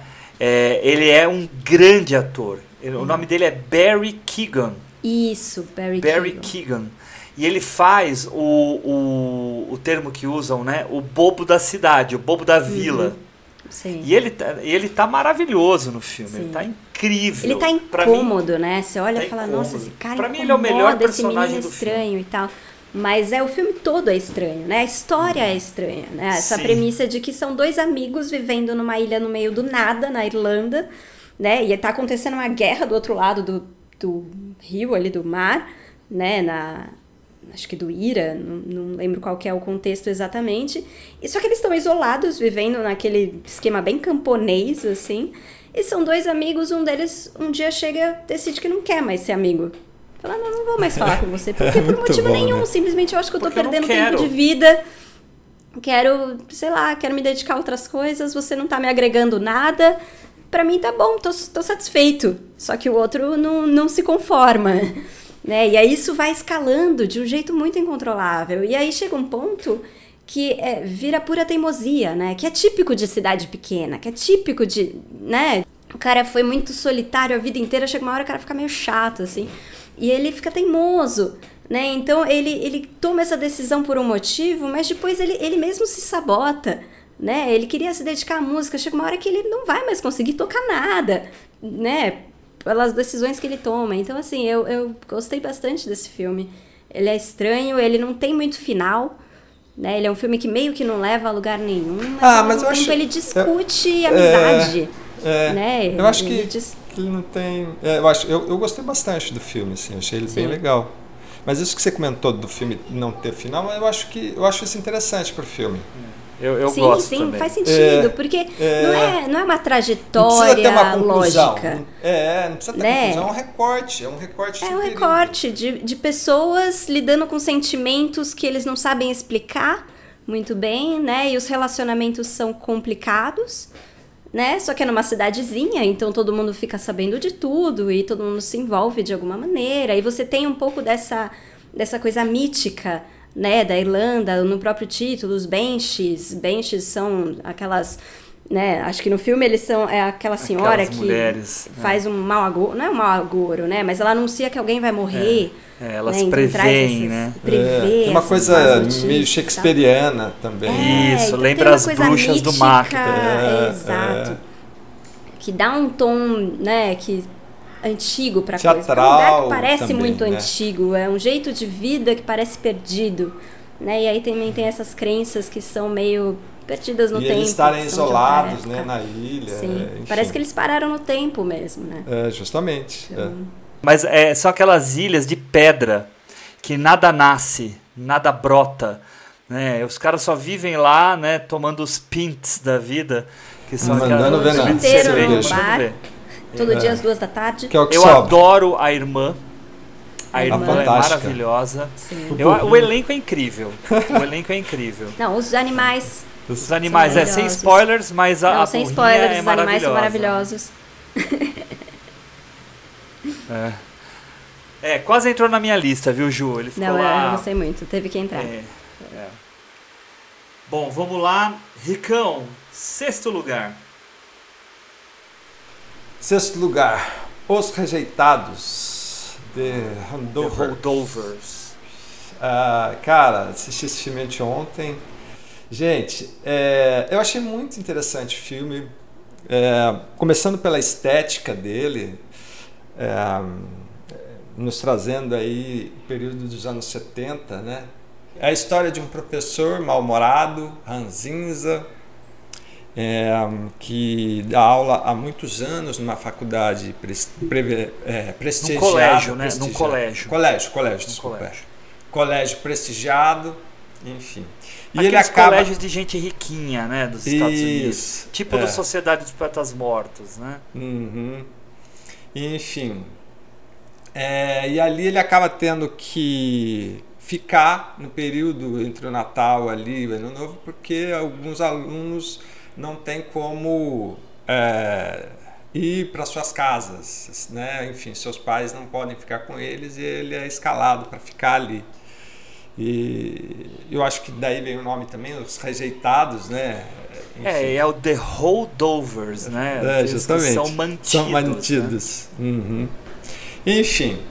E é, é muito legal porque a dinâmica que vai construindo a história, além de ter uma certa ironia na narrativa, nos diálogos entre as personagens, ele também vai expondo algumas coisas, né? Para nós numa sociedade, né? É, racista, elitista, é, e, e, isso, é, é, através dessas personagens que são rejeitadas, né, digamos assim, que se sentem rejeitadas, seja qual for a característica delas, vai fazendo que o filme ganhe uma amplitude é, conforme você vai assistindo e você vai se envolvendo, que eu achei bem bacana, assim, achei bem legal. E eu acabei colocando aqui em sexto lugar, achei um filme bem interessante. Boa, não vi, mas deu vontade de assistir. Fiquei interessante. É. E eu também gostei muito do filme. Não entrou na minha lista, mas eu gostei bastante. Um, o Henrique falou rapidamente do fato de ser um filme que é passado entre o Natal e o Ano Novo, e eu acho que isso é fundamental, porque ele é um filme de festas. Tá? Então ele tem o, o clima das festas muito presente. Não que as festas apareçam, mas as sensações de final de ciclo que as festas representam. Uh, o personagem do Paul Giamatti, que é um baita É. ator, né? É um personagem que ele lembra o Ebenezer Scrooge do conto de Natal do, do Charles Dickens, apesar de não, ele não é um ranzinza uh, sov- sovina, Fina. mas ele é um ranzinza disciplinador de alunos no colégio. E a trajetória desse personagem me lembra muito a trajetória do Ebenezer Scrooge. E tá muito lá. Ah, é um filme bonito e, me, e cada vez mais me coloca o Alexander Payne, que é o diretor Isso. do filme, como um novo Frank Capra. Um cara que faz filmes de histórias simples, mas cheio de mensagens. Então, pessoal, vai sair no cinema muito em breve. Vocês podendo assistir, assistam. A gente está fazendo a propaganda dele aqui para vocês, então, já que a gente assistiu o bilhete premiado. Mas eu vou Yeah. ver no cinema de novo, porque é um filme que vale a pena. Vale a pena. Vale É a pena verdade. mesmo. É muito legal. Muito bem lembrado, viu, Ricão? Boa. Mas enfim, o que, que eu coloquei em sexto lugar? Uma animação maravilhosa chamada Suzumi. Suzumi. Suzumi, é uma animação, é um anime japonês maravilhoso, visualmente impecável. Parece, parece assim que você está vendo um filme do Miyazaki. Aqui. É, Tá. É, mas não é do Miyazaki, é na verdade do diretor da- de um outro filme que fez muito sucesso na Do Netflix, Your... Makoto. Ai, do. Your Name. Makoto Your Name. Shinkai. É Ma Makoto, Makoto Shinkai. É, Makoto Shinkai. É é assim, eu vou falar muito rápido para não, não, não dar muito spoiler desse filme, mas é a história de uma menina que acidentalmente se envolve em eventos místicos que têm relação com a, os terremotos que se dão dentro do Japão. Tá? Ah, é, são coisas que apenas ela pode ver e outros personagens que têm um envolvimento em relação a isso. Mas daí ela fica envolta nessa questão mística. Em meio a isso, também tem uma questão da personagem em si, que é a questão do luto. Gente, eu chorei nesse filme. Eu chorei demais, assim. Por lá pro final, que não importa o que acontece, eu chorei que nem uma criança, tá? Mas o decorrer do filme é muito bem construído, é muito bem trabalhado, porque o, o, o, o diretor se envolve nessa criatividade típica do anime. E por isso que também aproxima muito do Miyazaki. Eu não quero falar muito para não não dar spoilers, tá? Mas eu sei que o Henricão também já viu o filme e se É. quiser comentar, Henricão, fica à vontade. Cara, Eu, eu, eu também achei um filmaço, cara. Vocês sabem que eu não sou um, um conhecedor de anime, enfim. Mas eu me chamou a atenção, eu assisti o filme O Gão. E, e, e eu achei fantástico, assim. Se a gente pensar pro lado estético, achei ele bem bonito porque ele mistura anime com, com 3D, enfim, com fundos mais realistas. Então, ele tem momentos contemplativos maravilhosos, assim, né? Você tem um, você tem dois momentos que se repetem no filme que realmente achei muito bonito, que é quando a menina ela ela tá descendo uma ladeira de bicicleta e a câmera tá por trás e vai Sim. revelando o, o mar assim e a cidade. É, é, é- é lindo. Sem contar outros momentos, né? Ele é, todo lindo. É. Todo lindo. E dramaticamente falando, é um filme arrepiante, né? É, porque ele ao mesmo tempo que ele faz uma relação, como o Hugo falou, dessa coisa do terremoto, né? É, que, é, essa coisa em que abala a sua estrutura, né? O a sua firmeza, né? Porque o terremoto é isso, né? Ele abala a sua sustentação. Ele faz essa relação dessa personagem, dessa menina, dessa busca interior dela, né, com os seus conflitos, que eu não vou falar, eu acho que o Hugo também falou muito bem, porque para não estragar, mas como isso vai, vai se misturando e dando dentro desse espectro mais fantasioso, né, que a personagem vai vivendo. É um filmaço, gente, super vale a pena. Super. Olha, vou esperar chegar em meios legais e assistir. É, vamos ver se vai chegar, Tem, né, é. Ju? A Então, Netflix tem trazido bastante anime, né? O próprio É. Your Name eles lançaram. Não lá. tá mais, né? Não tá mais na Saiu? Netflix. Saiu. É. Saiu, mas eles podem trazer, sem dúvida. Eles É. trouxeram muitos, trouxeram todo o Miyazaki, trouxeram aquele Evangelion, né? Tem todos esses. Mas é um filme que vai ser indicado ao Oscar, certamente. Tá indicado ao Com Globo certeza. de Ouro de animação, junto com o filme do Miyazaki, né? Miyazaki. Que eu não consegui ver ainda. Que, Com não, mas que também vai estrear. Disseram que vai, vai estrear no cinema. Vai, vai, esse vai. Ano que vem, certeza. provavelmente mais perto do Oscar, né? Provavelmente. Feva- fevereiro, por aí também. Mas é um filmão. Filmão. Vale a pena. É. Então vamos pro quinto colocado. Então vamos, já chegamos na metade da lista. Agora Ju. é só filme bom. Só filmaço. Teu quinto colocado, minha querida. Meu quinto colocado foi muito engraçado quando eu assisti. Eu assisti semana passada. O Gabriel tava viajando com a Cacau. Eu estava sozinha em casa. Resolvi assistir. Falei, ah, tava super afim, ouvi falar bem e tal. O filme chama Pearl. Filminho básico de terror pra ver sozinha em casa. Eu sei que quando terminou eu falei, eu acho que eu vou ver Barbie. Só pra poder dormir em Só pra paz equilibrar. só pra equilibrar. Mas enfim, eu achei um filmaço. Ele tá no Globoplay, antigo Telecine, né? E é estrelado pela Mia Goth, que também assina a parte do roteiro, né? Ela assina junto com o diretor T. West. E ele é um prequel de X, A Marca da Morte, mas eu não vi esse. Eu só vi por. E ele super se sustenta, né? Sozinho. Ouvi dizer que ele é até melhor, mas não, não posso opinar. Mas eu achei um filmaço, assim, porque pra um filme que tem um. Ele tem uma proposta meio slasher, né? Porque ele é sobre uma menina que é criada no campo, né? Uma família super rígida, uma mãe super religiosa, super brava e tal. O pai doente, praticamente vegetativo, e ela sonha em, em, em- em ir pro estrelato, né? Em gravar filmes, mas filmes lá no contexto da Primeira Guerra Mundial, né? Então é aquele cinema, né? Que são danças muito mais do que atuações mesmo.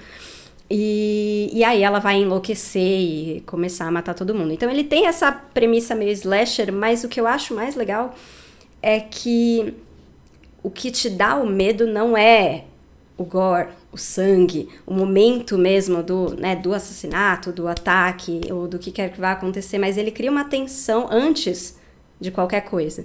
Né? Então, no- durante os diálogos, né, enquanto ela começa a falar e contar as coisas e, e começa a distorcer né, o, o, o discurso e, e revelar que ela tem intenções ou que ela tem um, um fundo meio cruel ali, você fica tenso antes de qualquer coisa acontecer. Então, eu achei isso muito bom no filme. Um filme que cria atenção, ele cria nos silêncios ali aquela, aquele nervosismo que qualquer coisa pode acontecer agora. Meu Deus, será? Será que ela vai matar? Será que alguma coisa vai explodir? O que, que vai acontecer ali? Né? Então ele é um filme que trabalha muito, muito bem a atenção. Ele também é, é visualmente lindo, né? Ele é super retrô, né? Tem essa coisa de começo de século, o figurino é, é super bacana. Ele tem um, um, visual de filme antigo, assim, com, com título e tudo mais, também muito, muito legal.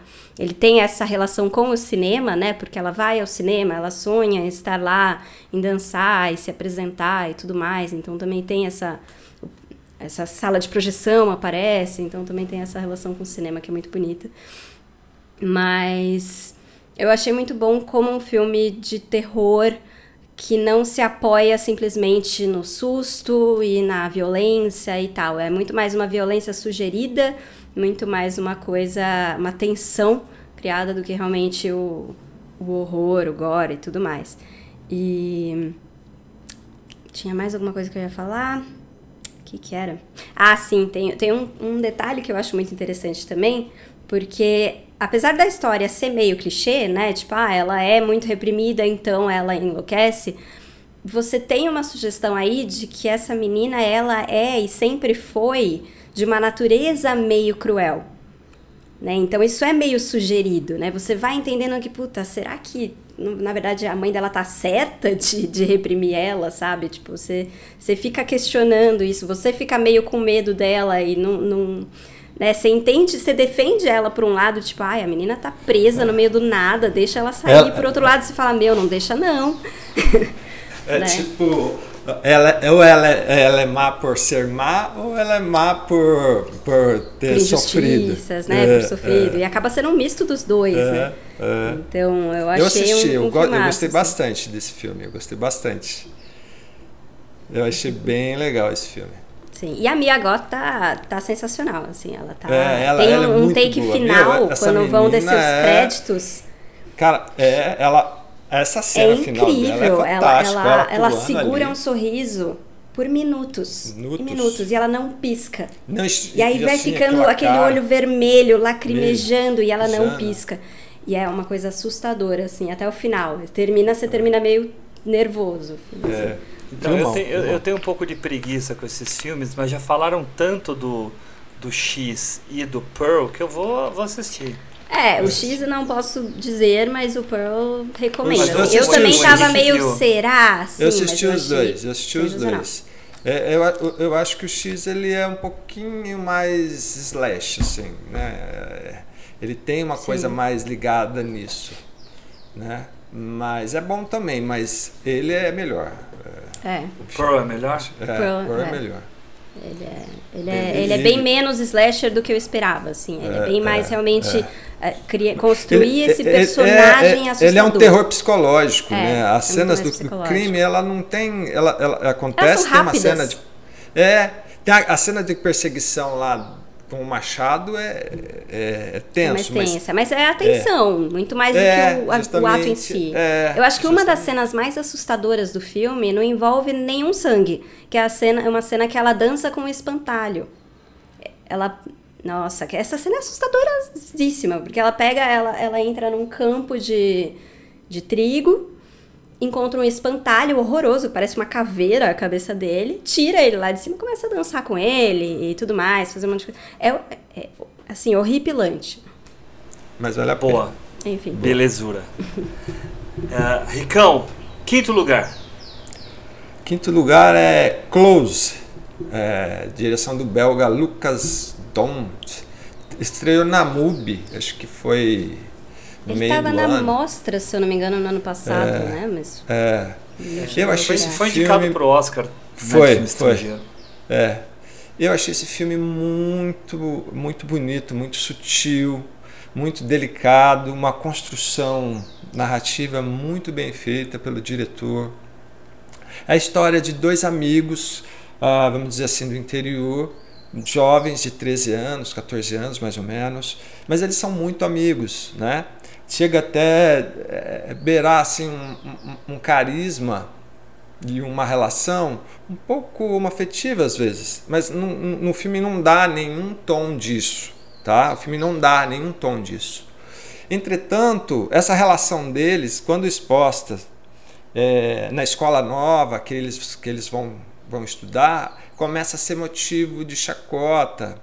E, e um deles começa a se sentir mal com isso. E por causa disso ele começa a renegar a amizade do outro. E aí começa um, drama pesadíssimo, né? um drama que vai fazendo você realmente sentir a dor dessas duas personagens, né? desse amigo rejeitado e desse amigo que rejeita, né? sabendo que a relação deles era, era tão forte. E isso vai trazendo consequências terríveis, né? até chegar a um momento mais é, é, é, vamos dizer assim, terrível da história. Enfim, é um filme que tem uma direção de atores assim. É, Os meninos juvenil. são muito bons. Cara do céu, é coisa mais, incríveis. É, é, é, maravilhoso, cara. São é incríveis. Parece que é que foi adulto encolhido. Justamente, justamente, cara. Assim, é uma direção assim e são atuações é, fortes, convincentes. E detalhe, nada exagerado. Tudo dentro de uma sutileza né, muito mais introspectiva dessas personagens. E isso torna o filme belíssimo, belíssimo. Tem cenas belíssimas assim. É, um deles, eles, a família tem plantação de flores e tal. Tem umas corridas nos campos assim que é linda, linda, linda, linda, linda, linda. Olha, é um filmaço, viu, gente? Esse está no MUBI. Esse está no, no MUBI. É, é. Boa. Eu vi no MUBI quando estreou, acho que foi no meio do ano, enfim. É, eu, vi, eu vi no cinema. Ah, eu, eu, eu não cheguei eu a ver, mas eu lembro quando ele, ele chegou a passar na mostra do ano passado, ele esgotou assim em poucas horas. Todo mundo estava enlouquecido uhum. para ver esse filme. E uhum. vale muito a pena. Você contando me lembrou de, de uma história real, assim, que eu lembro de quando eu era mais nova ter visto isso acontecer né? Porque criança hum. às vezes é muito besta, né? E a gente não, tinha um é grupo é de cruel. amigas, criança é cruel. quatro amigas, a gente tinha, sei lá, 12 anos, qualquer coisa assim. E aí começou a, a, surgir um burburinho que uma delas talvez, sabe, tipo, ai, não, na verdade ela gosta de meninas. E todas as meninas excluíram ela. Tipo, ninguém mais ia na casa dela, não fazia mais parte do grupo, não sei o que. Por motivo nenhum, ninguém nunca foi falar com ela. Assim, foi uma coisa muito triste de ver, assim. Depois o grupo inteiro se desfez e tal, mas era uma coisa que eu sempre fiquei pensando, falei, caralho, Tipo, e se fosse? Que diferença ia fazer? É. Onde nasce o preconceito? Né? É, é, é, do medo do que os outros vão pensar. mas eu tô andando com ela, vão achar que eu também sou. É, é muito, muito cruel. Sim, sim. E, e, e, o filme trabalha muito isso, e trabalha de uma forma muito boa. É. Beleza, Ricão. Agora minha vez. Uh, gente, esse filme que eu vou falar, eu vou, eu, vou, eu vou falar de uma forma muito cuidadosa Vou deixar informações de fora mesmo, porque é um filme que você precisa ir descobrindo as coisas no ritmo que o cineasta decidiu, sem nem mesmo deixar muito claro qual é a temática do filme. Porque eu ainda não falei o nome dele de propósito, tá? É porque até mesmo a descoberta da temática que não fica clara pelo título que o filme tem, que é um título que vende muito mal o filme, é, mas tem um, tem um sentido, né? Ah, essa temática, quando ela surge, você fica até na dúvida: meu, será que eu estou interpretando esse negócio direito? Ah, que filme que é esse? Esse filme se chama Monster. Do Ai, Hiro... eu queria tanto ver esse filme. Eu também queria ter visto. Do Hirokazu. Tá, um legal. tá no cinema. cinema tá lá na Paulista, é. que hoje em dia é a duas horas daqui. Só para o pessoal que está em minha casa. casa também. Só para o pessoal que está em casa saber, é do Hirokazu Koreeda, que é um dos maiores cineastas do mundo hoje. Ele tem lançado um filme por ano. Ele lançou ano passado Broker. Esse ano ele lançou o Monster. Mas e que é... o Broker foi lançado esse ano aqui no Brasil, né? Aqui no Brasil, sim. É, lançou, tá, mas... dois, lançou os dois aqui. É. Isso, isso. O Monster saiu agora no cinema. É, é. é um filme, gente. Assim, eu saí chocado do filme. Chocado, porque ele trabalha as temáticas dele de uma forma muito sutil. Ele já é um cineasta tradicionalmente sutil. É, o meu filme favorito dele é o Pais e Filhos, Mas eu acho que o Monster aproxima muito. Assim, eu acho que o, o Monster possivelmente pode tomar o lugar do Pais e Filhos.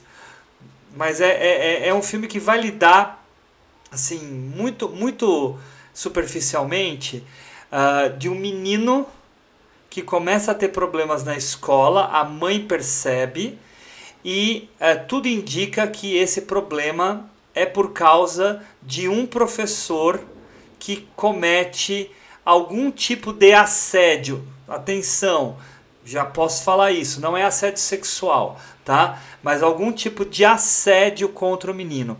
O que, que é muito legal nesse filme e que não é problema eu dizer para vocês? É um filme que vai trabalhar o efeito Rashomon. A gente vai ver esse filme ser contado por vários prismas, por vários pontos de vista, para que a gente vá entendendo a história e as interpretações dos personagens sobre os eventos. Eu acho que ele é, ouso dizer, uma evolução desse efeito Rashomon, que simplesmente era nos contar a história por vários, lugares, vários prismas para a gente ver como o nosso olhar muda. Nesse caso, a gente vê como o olhar dos personagens se altera. E assim, é tudo com muita delicadeza, com muitas metáforas, com coisas que não são explicadas e não é porque ele esqueceu de explicar. Ele não quer te explicar e deixa para você é, completar as entrelinhas. É lindíssimo. E Coreeda, tem que ser né? visto. É o Coreeda, que é um puta cineasta. Uma Acho pessoa que de um dos melhores, né? um dos É melhores. lindo, tudo que ele faz é lindo. Faz é tudo lindo. Os textos dele é maravilhoso. É algo. Sim, sim. Sim. Eu, fiquei, eu E- não tava sabendo desse filme, que ele tava no cinema. Eu descobri semana passada e eu não consegui, não tive tempo de ir até a Paulista. Até procurei pra tentar ver em casa de alguma outra forma, mas como ele é muito recente, ele não tava em lugar Você nenhum. né? não encontrou o bilhete. Não dourado. encontrei Não. o bilhete premiado. Então Ah. ainda não consegui ver. Mas olha só, gente, é um filme que vale a viagem. Vale a viagem, tá? Ah, o Coreeda, muita gente compara, e eu também já fiz essa comparação.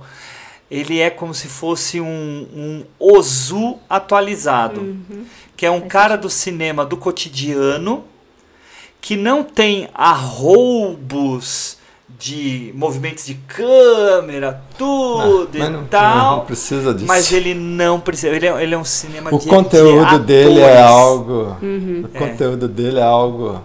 A forma pode ficar de lado sem problema algum, né? Sem problema algum. Ele é um grande diretor. E esse filme, gente. E quando você entende o que é o tal do Monster, é outra conversa também. Mas sem dúvida, Então, é um. sem spoiler, hein? sem É, é spoiler um aqui, nome que ver. não vende o filme. Você fica achando que tem alguma coisa de ou terror ou de muito horrorosa que tem de certa forma, mas enfim, é isso, vejam o filme. Ju, teu quarto lugar. Meu quarto lugar já foi falado, mas vou ver se tem alguma coisinha pra acrescentar, que é o Tar. Tar com Kate Blanchett, maravilhosa, sublime, que está no Globoplay. A gente já falou bastante até dele. Acho que só vou acrescentar, na verdade, o que me deixou meio na dúvida que ele não subiu mais de lugar, porque eu achei ele maravilhoso. Ela maravilhosa. Gostei muito da, da dessas discussões que ele joga, né, no começo que a gente falou sobre autor, autoria, o, né, o quanto um, um artista que às vezes não é uma pessoa tão irreprimível, né, deve ou não deve ser ouvido. Mas eu tenho uma, uma questão negativa com esse filme que eu acho que ele acaba julgando a sua personagem. Ele coloca tanto essa questão de que, tipo, ah, é mais complicado do que parece, não seja arrogante, não julgue, mas me parece que ele pune a sua personagem. E muito menos por uma questão de poder, né? Porque ele mostra essa, essa maestra tendo relações, né, meio questionáveis ali dentro da orquestra e tudo mais, mas me parece muito menos que ela está sendo julgada por tá abusando do poder e muito mais por ser uma coisa homoafetiva e tudo mais, sabe? Me parece que rola um julgamento nesse sentido que me deixou meio pé atrás. Mas é é, uma muito mais final. possível, Ju. É uma É, interpretação possível. Eu, eu sinto que o filme julga mais do que ele julgaria se fosse diferente, sabe? Se fosse, sei lá, enfim, se fosse uma relação hétero, talvez não acontecesse nada. Mas, mas é isso, eu gosto bastante, eu acho ele corajoso, o final dele é corajosíssimo, porque ele, ele fica ridículo. Termina você fala, não é possível. Eu terminei revoltada. Eu terminei Não, revoltada. Eu olhei e falei, não é possível, não spoiler. vendo esse filme. Eu quero não, ver. não, mas ele, ele, ele vai pra um lado do ridículo, mas que ao mesmo tempo é pra você olhar e falar, não, mas é arte também, tem seu espaço também, tem seu público também, faz sentido, né? Eu achei Então, maravilhoso. Eu, eu, eu gargalhava. Mas ó, tem uma coisa muito legal nesse filme que é bem no começo, que ele já te choca no começo, que os créditos inteiros do filme são no começo. Nossa, é, ele demora horrores demora. começar. Eu quase desisti.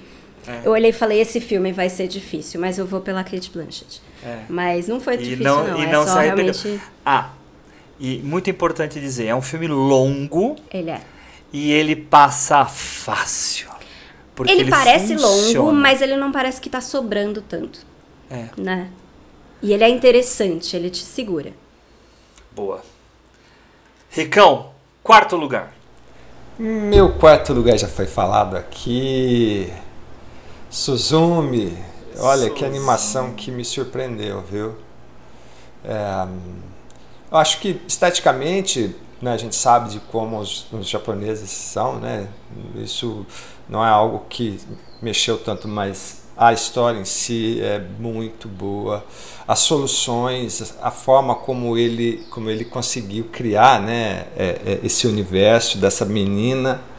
é, com os problemas, as realidades e a realidade que os japoneses vivem, né, trazendo isso para a forma mais íntima dela, é fantástico.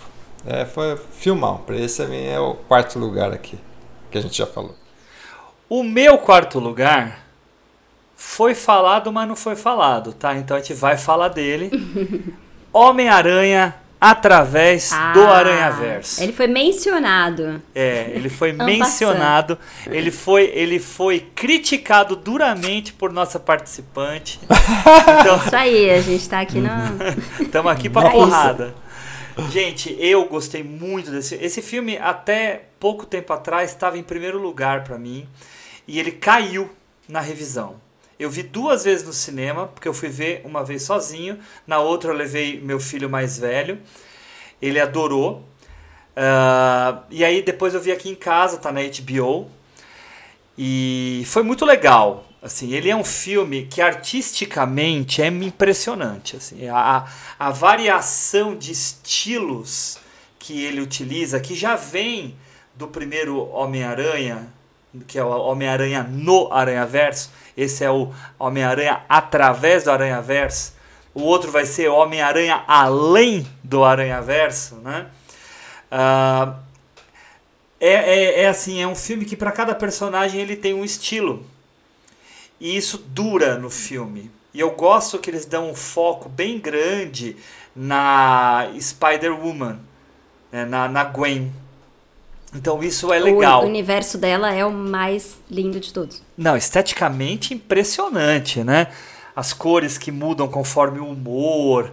né? É, é muito lindo mesmo. O que, que me fez cair um pouquinho de posição aqui pra mim? Primeiro, a qualidade dos que vão vir depois, tá, galera? Aguardem que vem coisa boa aí, tá?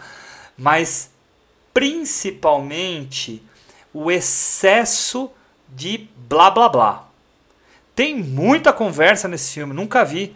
Para de ficar explicando o filme pra gente, parece o Nolan, tá?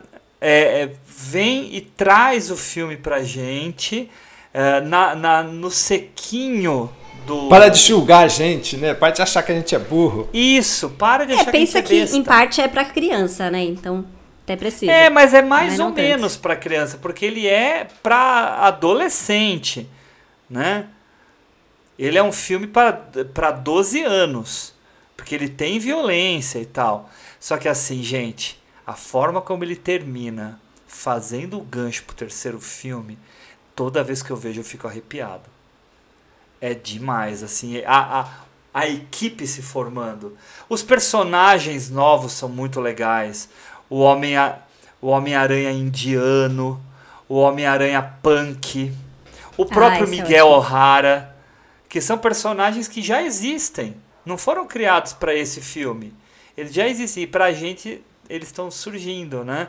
Então, coisas muito um bom bom humor, né? Um roteiro muito bem trabalhado. É, tem muitas qualidades, né? Mas a a velocidade pra Ju incomodou, né, Ju? Sim, eu tive algumas questões com esse filme. Eu queria muito ter gostado porque eu gostei demais do primeiro. Né, o Ar- Homem-Aranha no Aranha-Verso eu achei que foi revolucionário.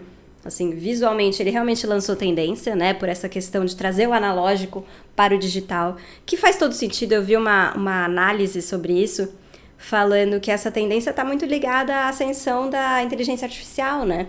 É meio que uma reação a isso, a gente buscar a arte mais artesanal, com cara de que foi feito à mão, né? Então ele trouxe isso muito forte e eu gostei muito. Mas no segundo, o que eu não gostei dele foi foram algumas coisas, né? Primeiro essa velocidade, eu achei difícil de acompanhar. Né? Eu achei muito para uma geração TikTok, assim, muita coisa acontecendo ao mesmo tempo e tal.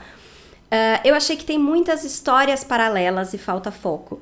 Né? Então ele tem a questão com a mãe dele que podia ser um foco, mas não é. Tem a questão dele estar dentro do outro mundo que podia ser um foco, mas não é. Enfim, tem N histórias ali. Tem da Gwen com o pai que podia ser um foco, mas não é, fazendo um paralelo dele com o pai e O tal. próprio Miguel O'Hara, né, que é toda uma outra Exato. história, né? Então tem muitas coisas acontecendo e nenhuma delas é o foco do filme. Nenhuma delas realmente conduz. Você acha que ele vai ser sobre isso, ou você acha que ele vai focar nisso ele não ele quer tudo ao mesmo tempo. O que condiz com o tema.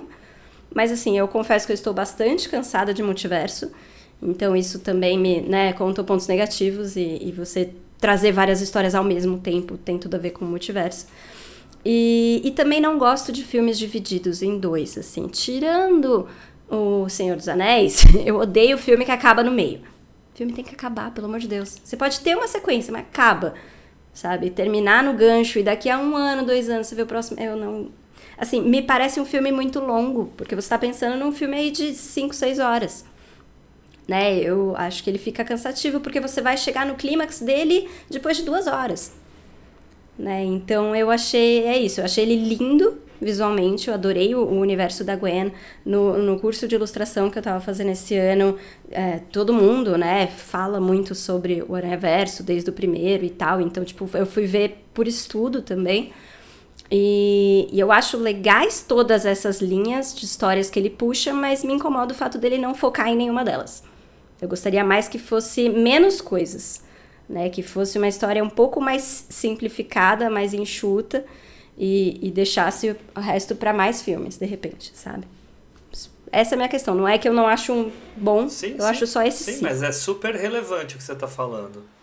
Super relevante. Ricão, você viu?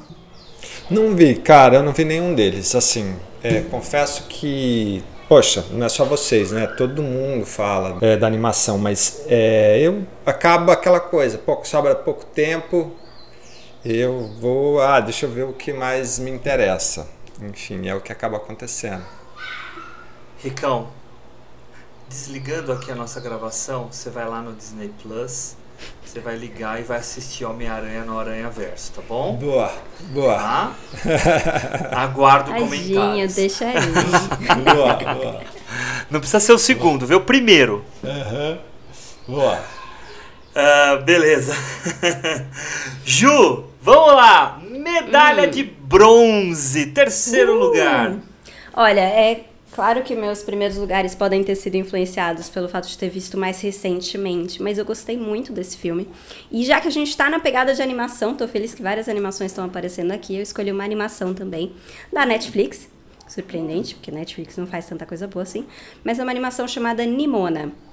Ah, eu ver Coisa esse mais linda que é Eu- esse desenho, gente. Não, não tanto visualmente.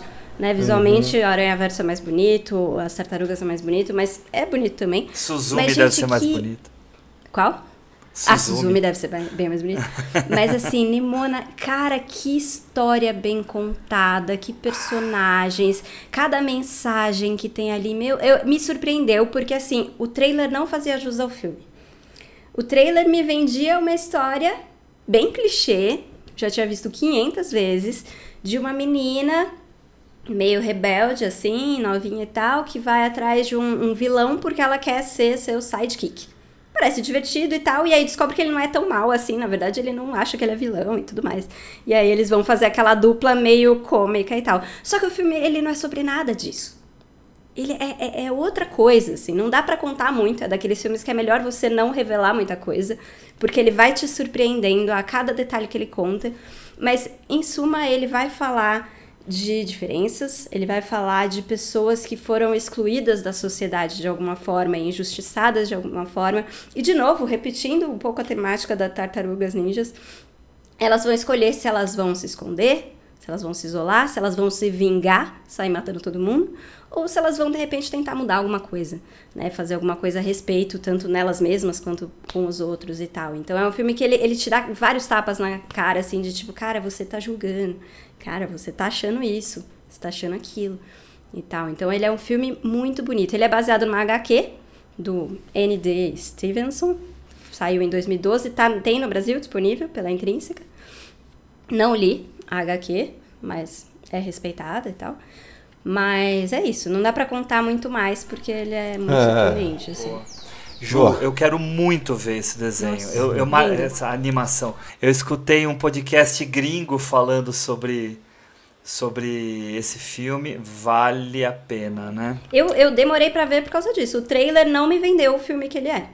Assim, aí eu vi esses dias, vi semana passada, assim, falei, ah, deixa eu dar uma chance. Falei, caramba, fiquei vidrada, assim, não, não conseguia Verei parar de ver. muito em breve, muito Você termina satisfeito, sabe? Você fala, nossa, boa. sensação boa.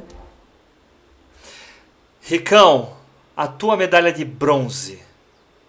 Minha medalha de bronze é para um filme chamado Vidas Passadas, ah. na direção e roteiro da sul-coreana Silene Song.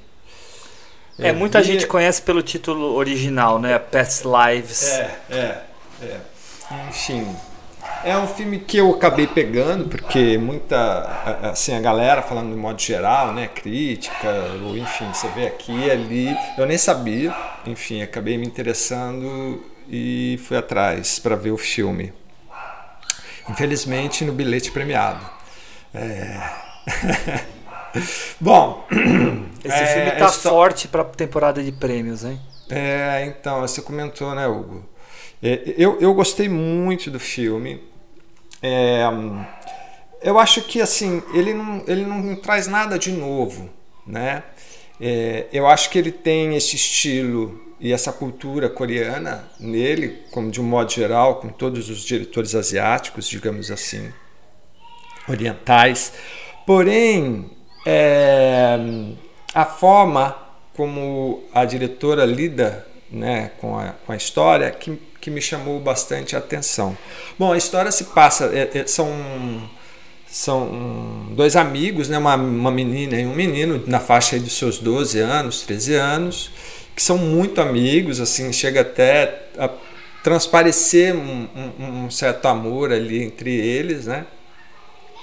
E por um dado momento, o pai dessa menina, ela, é, ele resolve se mudar para os Estados Unidos, porque ele é diretor de cinema, enfim. E aí ele acaba é, é, se mudando e ela tem que se despedir dele, né? Enfim, e aí se a despedir gente tem... do amigo, né? Não do pai. E aí tem um, um, um uma elipse. Um gap, é, uma elipse, um gap aí no tempo de 12 anos se eu não me engano, acho que essa é 12 anos, enfim. Aí nesse é, a história que seria atual, digamos assim, essa menina ela nem lembra mais direito do amigo. E aí ela acaba descobrindo que o amigo procurou ela através de um comentário no Facebook do filme do pai. E aí ela começa a construir, ela, ela tem a curiosidade de voltar a construir, né, a reconstruir essa relação com o amigo. Enfim, é muito interessante é, essa forma como a diretora vai construindo a história. de uma forma sutil, as personagens, como elas vão se relacionando, até num dado momento ali que é, eles acabam rompendo ali a, amizade via é, Skype, né?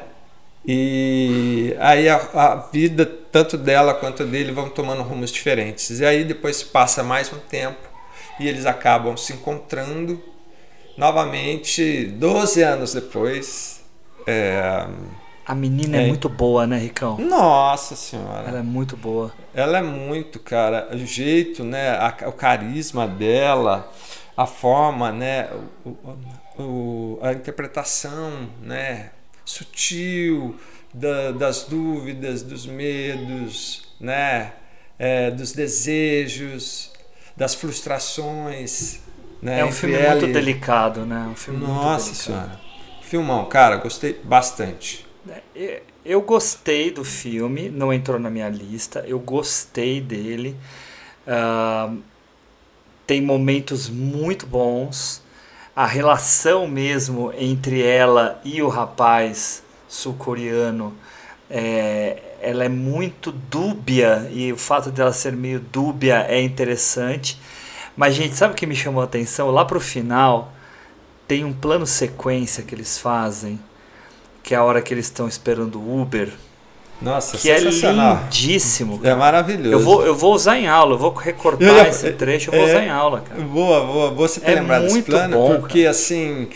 É, é, aquele tipo de plano que você fala assim, nossa, eu, puta meu, por que, que eu não penso, não, não pensei é. na vida um plano assim, né? É, tipo, ele é lindíssimo.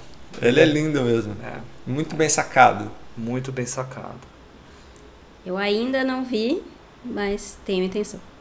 Isso, boa. Gente, agora é meu terceiro lugar. Eu queria dizer que o terceiro lugar e o segundo ficaram dançando uma dúvida eterna em que posição que cada um ficava. O meu primeiro é absoluto, mas esses dois ficaram dançando. O terceiro colocado se chama Assassinos da Lua das Flores. Hum o filme do Scorsese. Três horas e meia de filme. é um filmaço. Filmaço, aço. Ah, em todos os sentidos, né? Porque é longo pra caramba. Eu vi no cinema. E é um filme que, assim, apesar de longo, ele não pareceu ter três horas e meia. Pareceu ter duas e meia. Né? Que já é, é longo. Eu não senti, cara. Eu não né? senti. Eu confesso que foi, foi, foi bem para mim assim, o filme. Mas é um filme assim de uma complexidade imensa de realização. O, eu vejo o Scorsese se desconstruindo. Claro que tem arroubos scorsesianos, ah, né, falar, sádicos lá, né? É. Mas ele vai trabalhar essa questão indígena de uma forma muito empática vai é, utilizar atores indígenas junto a atores tradicionais dele, como o De Niro e o Leonardo DiCaprio, que estão maravilhosamente bem. Maravilhosamente bem. A, a menina que faz o. A menina, né? A, a, a mulher que faz a. Adorei ela, cara. É, que é a, que é a Lily. Lily Gladstone que todo mundo tá querendo que ganhe o Oscar e tal. Eu até acho legal que ela seja premiada, mas eu, eu acho que ela tá sendo colocada na categoria errada como atriz principal. Ela não é atriz principal no filme, ela é coadjuvante, tá? E isso não tem problema nenhum. Mas assim, eles estão querendo dar um hype nela que é o mesmo hype não na questão de ser protagonista ou não, mas da Michelle Yeoh, na minha opinião, tá? Possivelmente ela até vai ganhar pelo hype, tá? Mas ela vai ter grandes concorrentes também, viu? Aguarda a Emma Stone aí no Por Things que a, que a Ju falou. Eu não vi, mas eu já eu imagino. Tá? Hum. Mas enfim, é, o pessoal, a gente não precisa falar sinopse desse filme, né? São os vários assassinatos que acontecem pelo interesse dos brancos em tomar dinheiro e terra e petróleo dos índios Osage lá nos Estados Unidos. É uma história verídica, baseada numa grande reportagem feita por um jornalista da New Yorker, que foi publicada aqui no Brasil pela Companhia das Letras. E, e o Scorsese trabalha de um jeito que é muito legal. Ele começa o filme muito focado em dar todo esse contexto. E não é porque o cara não sabe fazer o contexto no timing certo. Não, ele quer nos fazer entrar naquele convívio dos indígenas com aqueles americanos. Para depois, lá para metade do filme, entrar a tal da investigação. Uhum. A investigação vai entrar lá na frente. O que nos interessa nesse filme é essa relação preconceituosa e racista dos brancos americanos com, e, com esses uh, nativos americanos.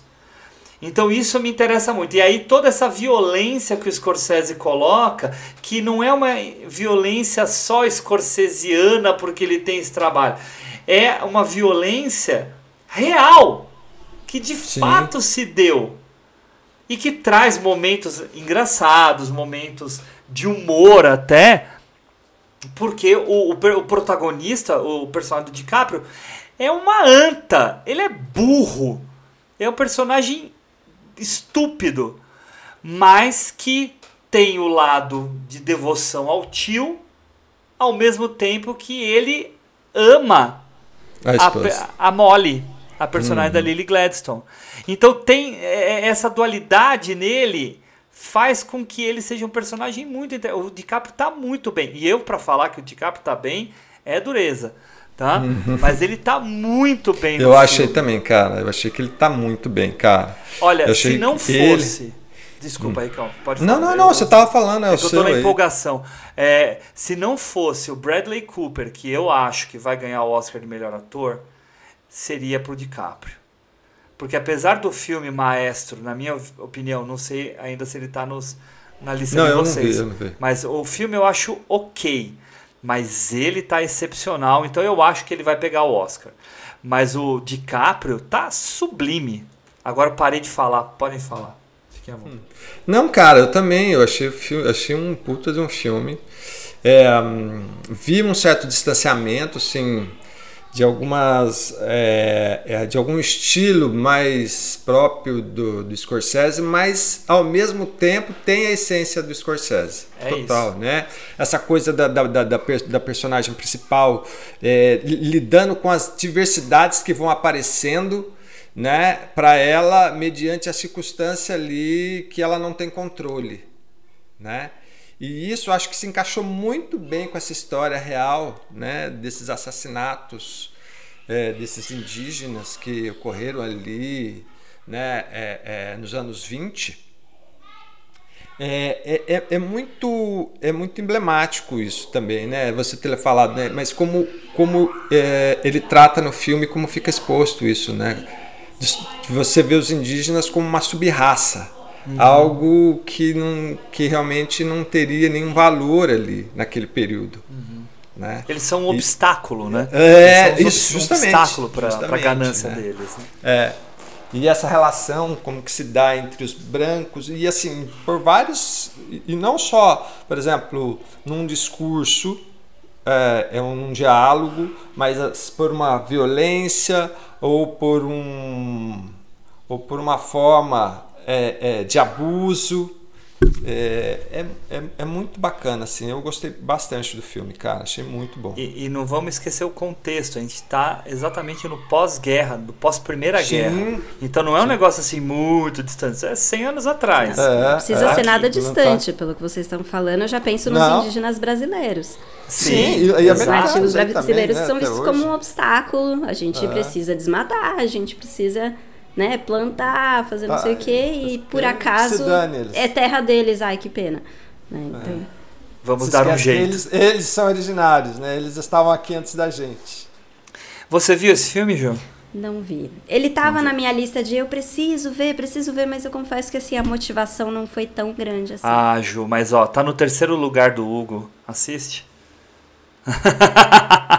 Eu vou ver o Nimona. A gente troca o Nimona pelo Assassinos. Nimona deve ter uma hora e meia, né, gente? Uh, agora, só queria fazer uma observação, porque tanto eu quanto o Henrique falamos que o Scorsese se afasta aqui do, do estilo dele, mas é, vale a gente ponderar. Ele é estigmatizado, o Scorsese, pelos filmes de gangster, né? Então, Caminhos Perigosos, Bons Companheiros, Cassino, Irlandês, tudo bem. Ele é mais conhecido por isso. Mas se a gente for olhar a obra dele, ele tem vários filmes muito bons dele que são filmes de extrema sensibilidade, de um trabalho muito apurado, muito cuidadoso. É, a respeito de personagens mesmo. Então, se você pega o Silêncio, se você pega a Época da Inocência. Sim, é maravilhoso, né? O próprio Lobo de Wall Street, que é um filme mais agitado, ele já desvia Totalmente. Bastante. Então, o Scorsese é um cineasta uh, múltiplo. Ele é, é múltiplo, é. apesar de ter coisas muito marcantes. É. O que eu gosto dele, cara, do, do Scorsese, e que eu acho que isso tá em todos os filmes dele, para mim acho que é algo que tá. É justamente o que eu comentei. É, é como ele gosta de trazer o inesperado para os seus personagens. Então, ou seja, olha, vamos fazer algo assim. Aí o personagem vai fazer aquilo e aquilo dá errado. Seja qual for a circunstância, motivo ou, ou, ou, ou o gênero, a época, e isso vai dando para gente uh, uh, uma expectativa de quebra e, e, e, e, ao mesmo tempo de, de, de, de, aumento, né? Você vai indo acompanhando aquele personagem, você fala, puta, deu errado. Ah, não, agora deu certo. E, e isso é constante né? É uma marca dele. Eu acho que, mas para fazer isso você tem que ser um bom diretor, porque senão você confunde o espectador, você você deixa o espectador totalmente perdido e não se envolvendo com as personagens. Então tem que ter um, um, um certo é, um, um, talento para poder fazer esse tipo de, de, de narrativa. É, e tem uma coisa só para finalizar, uh, o próprio Scorsese falou, né? Se você pega os filmes dele, a partir dos anos 90, a partir dos Bons Companheiros principalmente, né, são 30 e poucos anos, os filmes dele são geralmente sobre traição. Sobre personagens que traem a confiança de alguém. Então, você pega os bons companheiros, você pega o irlandês, você pega a época da inocência, você pega qual mais? Você pega esse, né? Você o que pega ele ganhou o Oscar, o... os infiltrados, infiltrados, né? Todos esses filmes vão lidar com a traição da confiança. É. Muitas vezes. É, é, verdade. Então é um tema que vai percorrer aí metade da obra dele. Na verdade, mais do que a metade. Né? Se a gente for pensar, gente, para finalizar, Scorsese já tem uma carreira de 50 anos, né, gente? Ui. Pelo amor de Deus, né? 50 Ele e a turminha dele ali. Ele e a turminha a dele. Tatinha. É. Vamos lá, Ju. Medalha de prata. Minha medalha de prata é um filme que eu eu demorei para assistir, porque eu tava com o pé atrás, de novo porque o trailer não me vendia o filme certo. Né? Eu, eu particularmente não sou muito chegada em autobiografias. Eu acho um negócio egocêntrico pra caramba. E o trailer, ele focava muito numa personagem que, graças a Deus, não é exatamente o foco do filme que é, o Hugo já sabe, ele já fez a cara de puta, que é Os Fablemans. Filmaço, gente, não é possível. É Spielberg, né? Como é que eu pude é. duvidar dele por um minuto? Absurdo. Vamos falar junto porque é o meu segundo lugar também. Ah, tá, maravilha, fechou. Não, é, o, o, Spielberg é Spielberg, né? Então é, é uma autobiografia, é sobre ele, mas é sobre cinema, é sobre família, é sobre como olhar o mundo através de uma câmera. É um negócio absurdo, assim. Eu, eu tinha um pé atrás muito por causa da Michelle Williams, eu não gosto dela. Ela me irrita.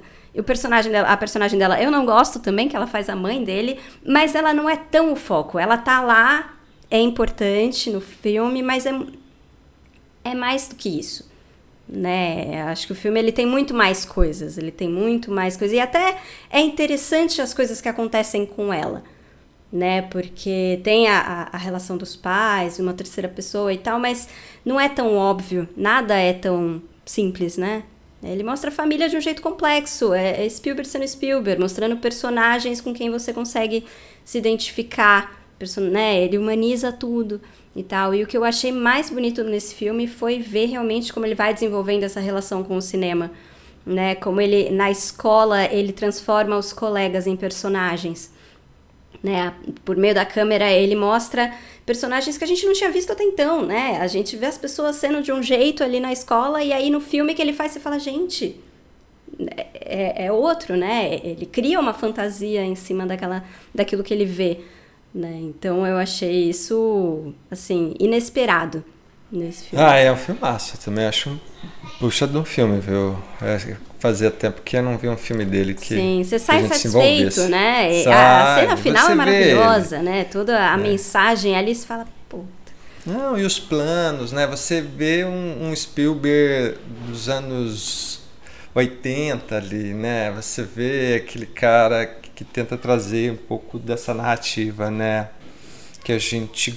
que, que ele é tão exaltado, né? Enfim. Uhum. É envolvente, né? Você, você compra aquelas personagens, você acompanha a, a aventura deles, né? As histórias, os, até as tristezas, as decepções, você sente tudo, né? Spielberg, eu acho que ele tem muito forte isso de trazer emoções, né? Então ele explora as emoções dos personagens, as decepções, as surpresas e tal, e você vai junto, você tem essa montanha russa ali junto com eles, que é, é sensacional. E ele traz também a questão do dos judeus, né, dessa mudança de cidade, Sim. esse sentimento antissemita, Semita. né, que, se Que ele "Nossa, eu nunca mesmo tinha parado para também." pensar nisso como uma realidade É. tão forte nos Estados Unidos. É. É. Ele mesmo até falava em entrevista, desculpa eu te cortando, no, acho que no comentário dele, né? Acho que tá na HBO, não sei. Que teve um período da vida dele que ele falava que ele era judeu porque ele tinha vergonha. Não E é, ele só então vai, é, é, acho que ele lá só nos vai Unidos realmente deve ser é, muito mais é. difícil do que aqui, principalmente ele numa só, certa ele só época. foi ele só foi ele só foi se aceitar assim como judeu e, e ali nos anos 90 ali quando Sim, com o cinema dele.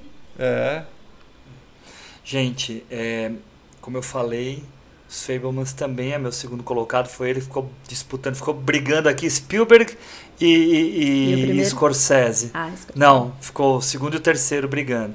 os Ah, brothers É. Assim, o- eu acho que o, o grande negócio pra mim nos Fablemans é mostrar essa é, é, é, a magia do cinema tomando conta da alma do Spielberg. Uhum.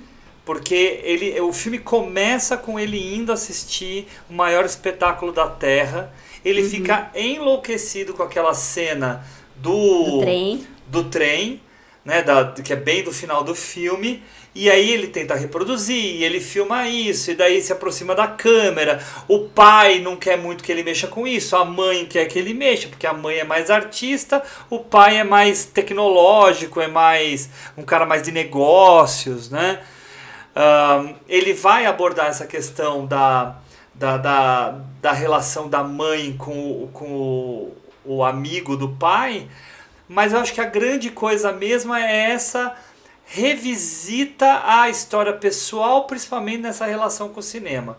Tanto que o filme termina como termina, com a cena com o John Ford, com a- aquele último plano, né? E, e assim, a gente fica. A gente que gosta de cinema e que vive o cinema e que adora o Spielberg, a gente fica encantado. É isso, é encantamento. É, né? é o encantamento. A, a cena dele film, eh, filmando aquela ceninha de guerra que ele Nossa, é realiza é demais, cara. Ele falando com o ator, né? Não, você tá decepcionado que o seu batalhão todo morreu e tal e tal. E daí ele deixa o cara Ele mal, Fica assim. acabado. O cara fica acabado. Sim. É um grande filme. O Spielberg, olha, o Spielberg, Spielberg não decepciona. e o Scorsese são dois caras que a gente tem que dizer quando a gente for mais velho que a gente viu filmes desses caras no cinema. Ah, com certeza. Sim. Com certeza. É que é o que eu costumo privilégio. dizer, né, cara? Pra mim, o Spielberg é o cara que vai ser lembrado daqui 100 anos. Né? É. Mais até do que o Scorsese. Apesar de serem cinemas diferentes, né? E o Scorsese, pra mim, também tem um peso igual. mas Acho que o Spielberg tem um ele mexe- alcance mais universal. É, eu sei. É. Eu acho que Ele é pega isso um aí. pouco mais todo universal, mundo. sim. É isso o aí. Scorsese Ele ele, é pode universal. causar um pouco mais de, de rejeição, assim. É, Mas é, Spielberg ele é não, não tem como não gostar. E eu acho legal como nesse filme você vê que o menino barra ele, né? ele vai enxergando o mundo real através do cinema. Ele vai interpretando. O cinema ajuda ele a lidar com as questões. Desde esse início, com essa cena do É, trem, eu acho ele que fica isso- eu assustado acho e o jeito é. dele trabalhar esse medo, essa, esse espanto e tal, é por meio do cinema, é Uhum. É o que eu reencenando. digo. Mas é, É, um susto e uma excitação. Sim, e É, mas, é mesmo a relação, a, a questão da mãe, É. né? Ele, ele vai ter uma decepção, mas ele só vai descobrir aquilo pelo filme. Ele só Então, vai enxergar eu- eu certas tenho coisas também. pela câmera. É. Ele não tá nem Eu acho- vendo tão bem. O que eu acho legal, assim, nesse sentido, é que é, o- ele tenta mostrar, pelo menos para mim, a sensação, ele tentou mostrar que a vida dele, ela se funde com o cinema. Né? Ou seja, a forma como ele vai lidar com os medos, com as frustrações ou com os desejos é através do cinema, porque é a única coisa que ele detém o controle. Então, ou seja, ele, ele sabe, ele aprende que o cinema é algo que ele detém o controle para mexer com a emoção das pessoas. Ao contrário da vida dele, que ele tenta ali a todo momento é, tapar ali os temores, o- a mãe, a traição, né? o pai ausente, e ele não consegue controlar aquilo. E tudo isso revestido daquilo que é mais fantástico, né? o cinema do Spielberg, que é algo único dele. Né? O jeito que ele coloca a câmera, o jeito que ele pede para o personagem andar, o jeito que ele, que ele monta, que é dele, que é fantástico e e, como a justiça cada- universal. É, e cada plano lindo, né? Maravilhoso. Cada plano. Maravilhoso. Os planos é, detalhe ou closes que ele faz do menino vendo a película ou filmando e tal, são Ah. lindos. Com aquela luz do projetor, Puxa, ele, maravilhoso. pre- ele dentro do armário, Do armário, com o é projetor, demais. a luz saindo por baixo da porta, como a luz que sai por baixo da porta no Contatos Imediatos, Sim, né?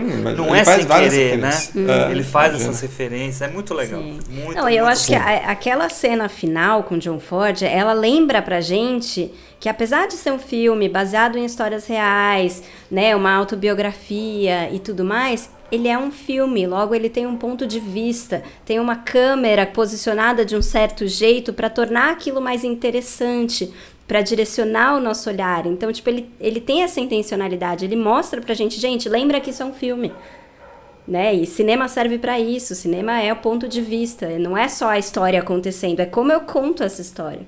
Né? Isso Boa! está na Globoplay. Está no Globoplay. Isso aí. Pessoal, Henricão, medalha de prata. Medalha de prata já foi falado aqui. Assassinos da Lua das Flores. Filmaço. Por isso que a gente Assista. ficou falando muito. Hã? Por isso que a gente falou bastante. É, não, por isso que eu entrei. Eu falei, eu vou entrar, já vou emendar, falo bastante, daí. Bom, o meu já falei, né? O segundo lugar foi os Fablemans também. Agora vamos para a última rodada. Juliana, teu Ai, primeiro lugar, quem que é? Eu vou comprar briga agora. Uhul. É, eu, eu já sabia. Eu já sabia. Eu já sabia. Eu. Não, mas é sério, eu fiquei tentando Não, não é me negar. Tentando falar, não, eu não vou colocar esse filme como primeiro lugar, eu não posso, ele não é respeitável. Aí eu parei pra ser. Foda-se, Por que não? foda-se, é sobre isso ele, que é esse ele filme. é seu, ele é Ele é seu. meu, foi como eu senti o filme. E eu senti pra caralho. E é, obviamente, eu estou falando de Barbie, da Greta Gerwig, que pra mim ela é tipo, sei lá. Acho que ela é Jane Austen de hoje, assim. Ela conta histórias femininas de um jeito real e sarcástico e tudo mais. Eu acho ela maravilhosa. E o roteiro é dela com o Noah, né? O Noah Baumbach, os parceiros de Mar- sempre marido dela. marido dela. Eu acho que eles têm sempre textos brilhantes e, e irônicos. E Barbie pra mim é um fenômeno assim, tipo, ele começou muito antes do filme estrear, né? Ele teve um efeito aí social que eu achei muito impressionante. De de repente você ver um monte de mulher saindo na rua de rosa e, e meio que recuperando o direito de ser feminina, sabe? Porque você, né, por muito tempo a gente teve e ainda tem essa coisa de que feminino é pior. De que feminino é, é vergonhoso. frágil, é fraco. É frágil. Eu lembro quando eu era pequena, quando eu era até adolescência e tal, usava muito preto e tentava ser mais, né, eu sempre me dei muito melhor com os meninos e tudo mais, mas eu tinha meio que essa coisa de tipo, não, vergonha Tem que me de afirmar, coisas né? femininas. Cê- é, pra você ser mais aceita, você acaba rejeitando esse lado. Sendo que, na verdade, assim, sabe, coisas femininas, porque são coloridas, porque são alegres, sabe? Tipo, qual que é o problema? Né? Então, eu acho que esse filme trouxe de volta essa discussão de um jeito muito real. Você vê nas ruas as mulheres marcando para ir no cinema juntas assistir, né? Meninas levando as mães e tudo mais. Então, eu acho que foi muito poderoso o filme muito influente antes mesmo dele existir. E existindo, né, eu fui rever ele esses dias porque eu tava com esse receio de, putz, será que foi só o calor do momento? Ver no cinema, eu achar, putz, foi emocionante e tal, mas ele não é tão bom assim? Mas eu revi e pra mim eu senti todas as mesmas coisas.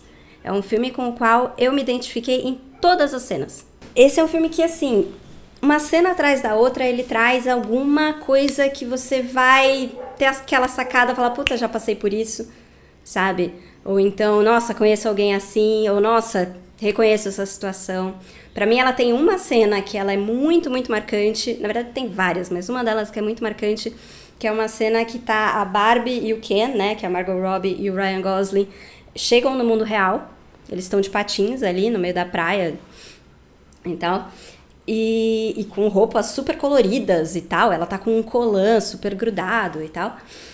E os dois são olhados, né? Todo mundo fica olhando pra eles, dando risada, encarando e tal. E aí o Ryan Gosling, né, o Ken, ele fica super feliz, super orgulhoso. Nossa, todo mundo tá olhando pra gente, todo mundo, nossa, tá admirando a gente, tô me sentindo poderoso. E ela, tipo, não, não é essa sensação, assim, tem um, um subtexto de violência aqui que eu não tô, não tô reconhecendo, né? Porque ela vinha de um mundo, a Barbie Land lá, que era governado por mulheres, né? Todas as mulheres tinham todos os cargos e os homens eram secundários. O que não é necessariamente uma coisa boa, mas o filme ele coloca isso. Ele era apenas um espelho retorcido da realidade, né?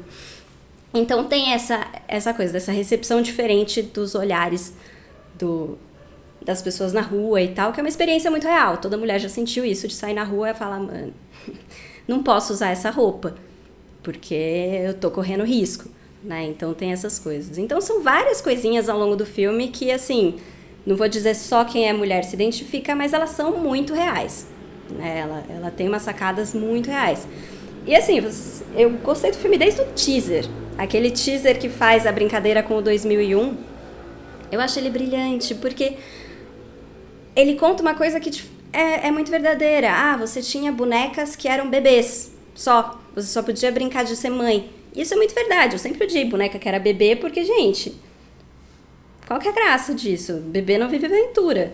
Né? E aí, a partir do momento que você passa a ter uma boneca mais, né, adulta ou jovem, enfim, que pode ter sua própria vida e dar seus próprios passos, ela vai viver aventuras e ter suas próprias histórias e tal. Então, pra mim, Barbie foi um filme que trouxe todas essas questões de um jeito que é engraçado, de um jeito que é bonito, né? O filme é super colorido, ele cria essa cidade da Barbie de um jeito muito inteligente, porque tudo é rosa, tudo é de plástico, tudo é falso, né? O chuveiro não sai água, né? Ela voa para sair da casa pro carro, porque ela tá realmente simulando a brincadeira da criança, né? Como você brinca de boneca? Você brinca assim, você não bebe um suco de verdade e tudo mais, tudo é de mentira. Então eles recriaram é, o mar é de mentira e tal. Pega Então, a bonequinha, outro. né? Então você tem essa sacada visual que é muito inteligente e ao mesmo tempo você tem essas essas questões mais sérias sendo trabalhadas de um jeito divertido,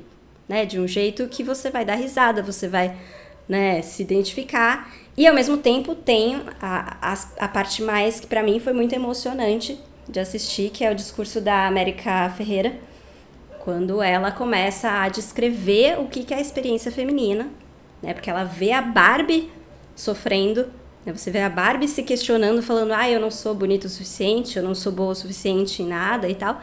E aí ela faz todo um discurso sobre como é impossível e, e- e contraditório você corresponder a todas as expectativas que se tem sobre essa figura mítica que é a mulher. Né, que você tem que ser tudo, você tem que ser magra, você tem que ser forte, mas ao mesmo tempo não pode Bonita. ser, você tem que ser, né, Ser você tem que ser bonita, que mas ser você não pode forte. ameaçar, papapá, você não pode pedir, você tem que, você não pode ser chefe e tal. Então tem toda essa contradição que é muito real. E no dia que eu fui assistir o filme, isso me pegou muito e eu de fato chorei no cinema, que é uma coisa que eu não faço. Porque tinha acabado, eu tinha acabado de falar a mesma frase de uma das frases que ela fala, que é tipo, você tenta fazer tudo certo pra todo mundo e ao mesmo tempo tudo é culpa sua. Eu tinha acabado de falar essa frase entrando no cinema. Porque a gente foi ver com o meu irmão e a esposa, e mais uns amigos, e o Gabriel e tal. E meio que eu tinha escolhido a sessão e, e pego os lugares e tal, e, e meio que ninguém tá sa- satisfeito. Ah, esse cinema é ruim, ah, porque o lugar não sei o que e tal. E eu tava nessa, tipo, cara, eu fiz tudo pra todo mundo, tentando agradar todo mundo, tentando fazer tudo certo, e tá tudo errado, sempre. Então, assim, foi muito, muito verdadeiro pra mim esse filme. assim, ele foi muito, muito forte. E eu acho que só podia ter sido escrito mesmo por alguém como a Greta Gerwig, que tem essa sensibilidade de conseguir colocar no papel, conseguir colocar na tela essas experiências reais, es- esses pequenos detalhes, né, que a gente vive, mas não consegue contar exatamente para as outras pessoas como é que é. Enfim, pra mim foi foi isso, Pra mim foi um filme que vai ficar, assim, pra mim vai ficar marcado, vai ficar, vou rever provavelmente algumas vezes. E foi foi Acabou bem de pessoal. estrear na HBO, não foi? Dio, é, estreou dia 20. Estreou na HBO. Já tá Dia 20. disponível. Já tá lá. Dia 20. Ó, então, depois de toda essa fala Eu da sei Ju, que o Hugo odiou. Tudo bem, respeito. Não, não, não, eu não, Não? odiei, eu não odiei, não. Não, Não, não, não o Hugo coloque falou essa bem palavra. até. É, é, depois de toda essa fala da Ju, a gente fica até meio sem jeito de criticar o filme, né? Porque é uma fala de, com propriedade a respeito do filme. Eu achei um filme ok, tá? Eu tenho reservas quanto ao filme, o que fez com que eu deixasse ele com uma nota mais baixa, que é uma nota ok também, porque o filme é ok pra mim. Mas assim, antes de falar as minhas reservas, reservas, queria ponderar algumas coisas. Primeiro, tecnicamente o filme é perfeito. A arte, os figurinos, os efeitos, efeitos esses que às vezes até são meio falsos, mas de, De propósito, propósito. para mostrar esse mundo da boneca. A ideia é muito boa e assim, eu vou falar para vocês. O Ryan Gosling tá incrível. Pra mim, o Oscar de ator coadjuvante tem que ir pra ele. Ele tá Eu- entre os mais cotados. né? É, tá entre os mais- os mais cotados. Tem o De Niro, que tá ótimo no, no filme de Scorsese, mas acho que o Ryan Gosling, assim.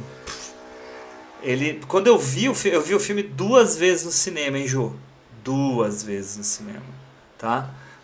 É, não revi aqui pra isso, porque já que ele ficou lá pra baixo, eu falei assim, eu vou ver outras coisas. Ahn, mas o, o que me incomoda, né? Aí não é muito uma coisa a Greta Gerwig, porque eu gosto muito dela. Gosto demais dela mesmo, assim. É, até como atriz, também gosto muito dela como Sim, atriz, também. né? Francis Ha, etc. Mas, é, primeiro, um filme feito que na minha visão e de muita gente é um filme de rebranding, assim, de rebranding.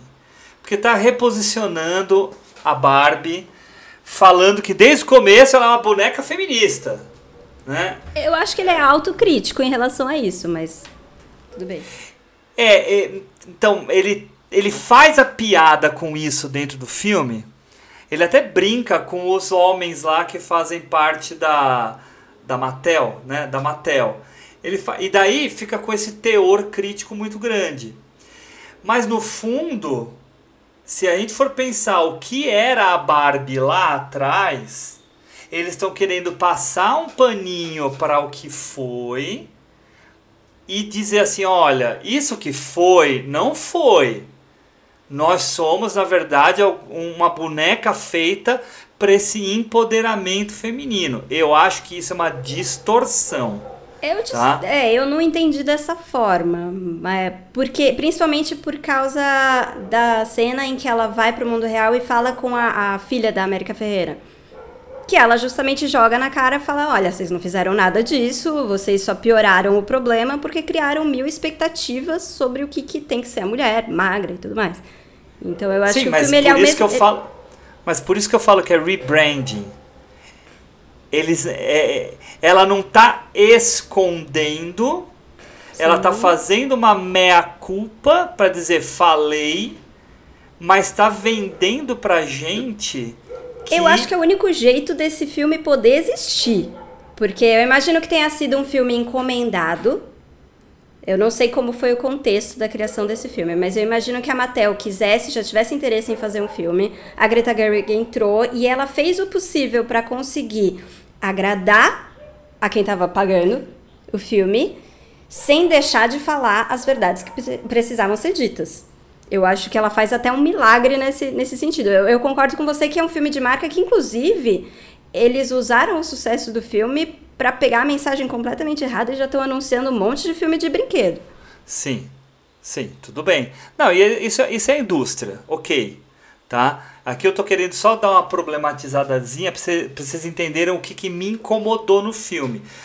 Novamente, ponderando que, assim, eu acho os atores incríveis, a técnica incrível, as músicas são ótimas, né? Todo mundo tá falando, ah, o filme está indicado para um monte de Globo de Ouro. É, só de, de música tá indicado para três. É por isso que está indicado também para um monte de Globo de Ouro, né? Mas vai ganhar só uma, né? Vai ganhar a da Billie Eilish. Mas a, a então, é, essa é uma primeira coisa que me incomoda no filme. Novamente, me diverti, dei risada, ele é irônico, é, tem coisas muito, muito legais mesmo. Tem a- essa gozação que eles fazem com musicais no momento em que os Kens vão dançar. Né? Eu, eu gosto muito até do. Eu não vou lembrar o nome dele, mas o menino que fez o Shang-Chi, que faz o, o Simuliu, ele tá sensacional. Simuliu, isso. Ele tá muito bom. ótimo no filme. A Emerald Fennel faz a Barbie grávida. Isso, é maravilhoso. Assim, e nesse sentido, muito bom. Agora, eu vou falar uma coisa, assim, duas coisas, na verdade. Daí eu paro. Ah, e isso, assim, gente, é mais para mostrar o porquê que eu fiquei incomodado do que tirar o mérito do filme. O filme Sim, a gente um já discordou de um monte de sucesso. filmes hoje, tá tudo certo. É, é, não, mas assim, até para as pessoas que estão nos escutando, eu não estou falando mal de feminismo, nada disso, né? Ah, a primeira coisa, a personagem da América Ferreira e da filha, eu acho que é são personagens incoerentes, porque elas vêm com um determinado espírito e elas têm uma mudança de chave muito rápida. A filha, eu acho que sim, muito. É. Isso, principalmente a filha, tem razão. É, e é uma mudança de chave muito rápida que fica artificial só para servir ao filme Sim. tá? Então a gente vê o artifício do roteirista, dos roteiristas e da diretora muito evidenciado. Mas o que, que mais me incomodou? E aí pode brigar comigo, tá? Mas me incomodou, então vou falar. Eu não gosto nenhum filme, tá? Não é só esse filme.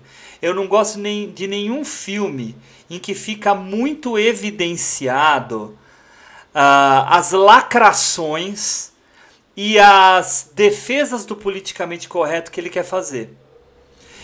Ex- vou exemplificar. Vou exemplificar.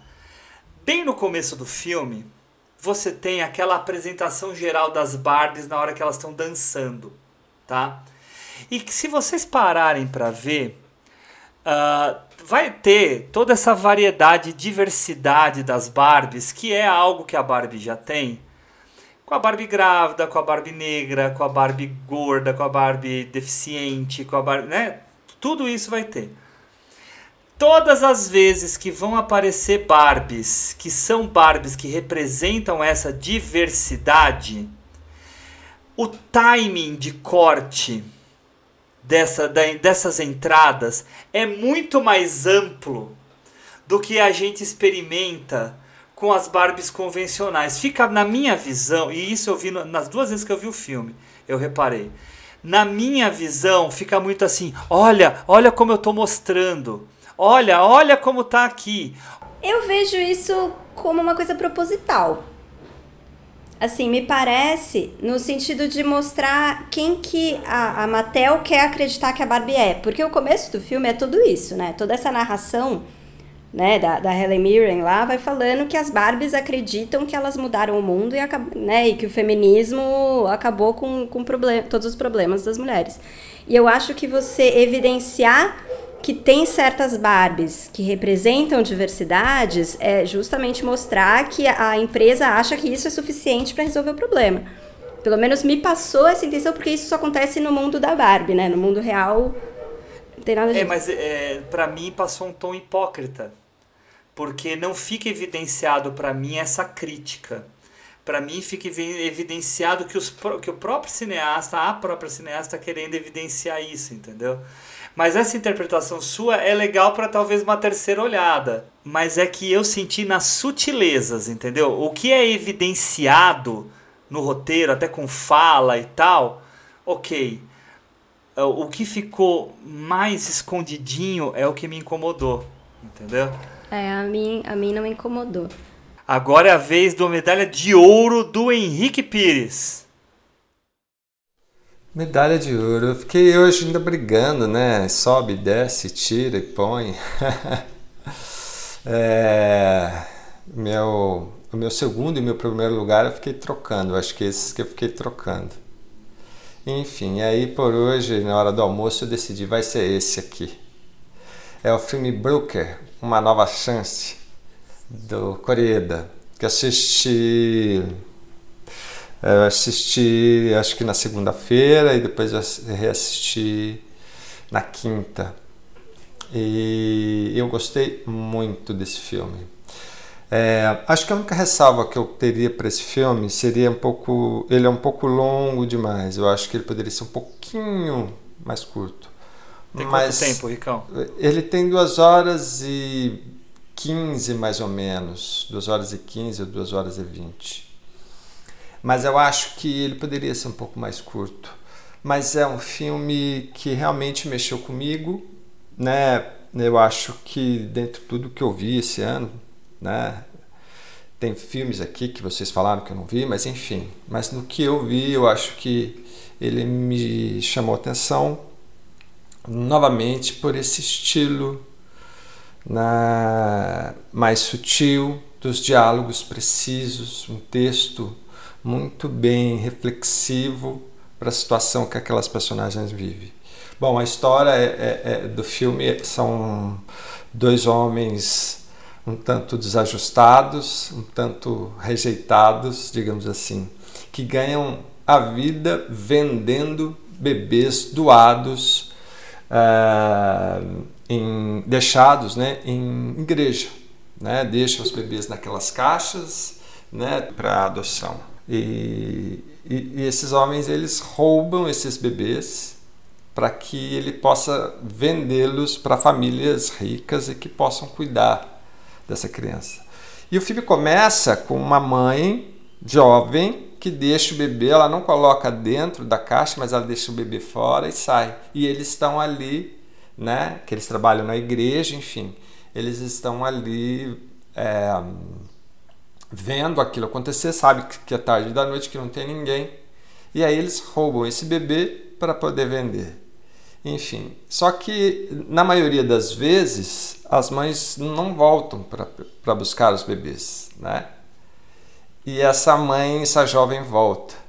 E aí começa toda uma trama muito interessante, muito bacana, que é a relação dela com os dois e, ela, e, eles convencendo ela, porque ela saca que eles, que eles são bandidos, digamos assim, né? E, mas ela saca que a, que a criança precisa de um lugar melhor. E aí começa uma jornada de três heróis, digamos assim.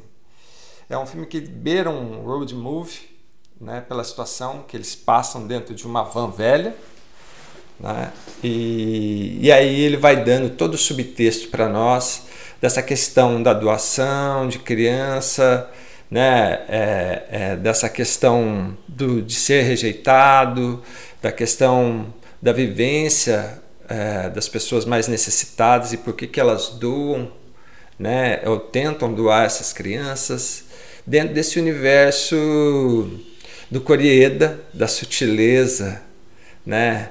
Do primor, do texto, da, da, da, das contradições que ele vai pondo a gente né, através dessas personagens. E tem um detalhe, é, é só para concluir, Hugo, é, é que a, vai ganhando um ar um pouco de suspense, porque uh, você descobre logo no começo do filme duas mulheres que estão perseguindo eles, né? Então você não entende bem, mas num dado momento você entende que são duas policiais que estão tentando.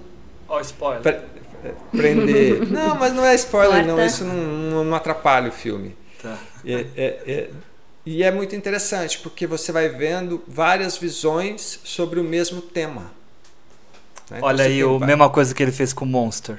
É, você vai ter, você vai ter no uh, personagens, é, perfil é, é, é, psicológico lidando com a situação de formas diferentes. E realmente, que filme, que filme. Não, nenhum momento você deixa. Ele poderia ser um pouquinho mais curtinho, mas isso não, isso é mais, muito mais uma sensação minha.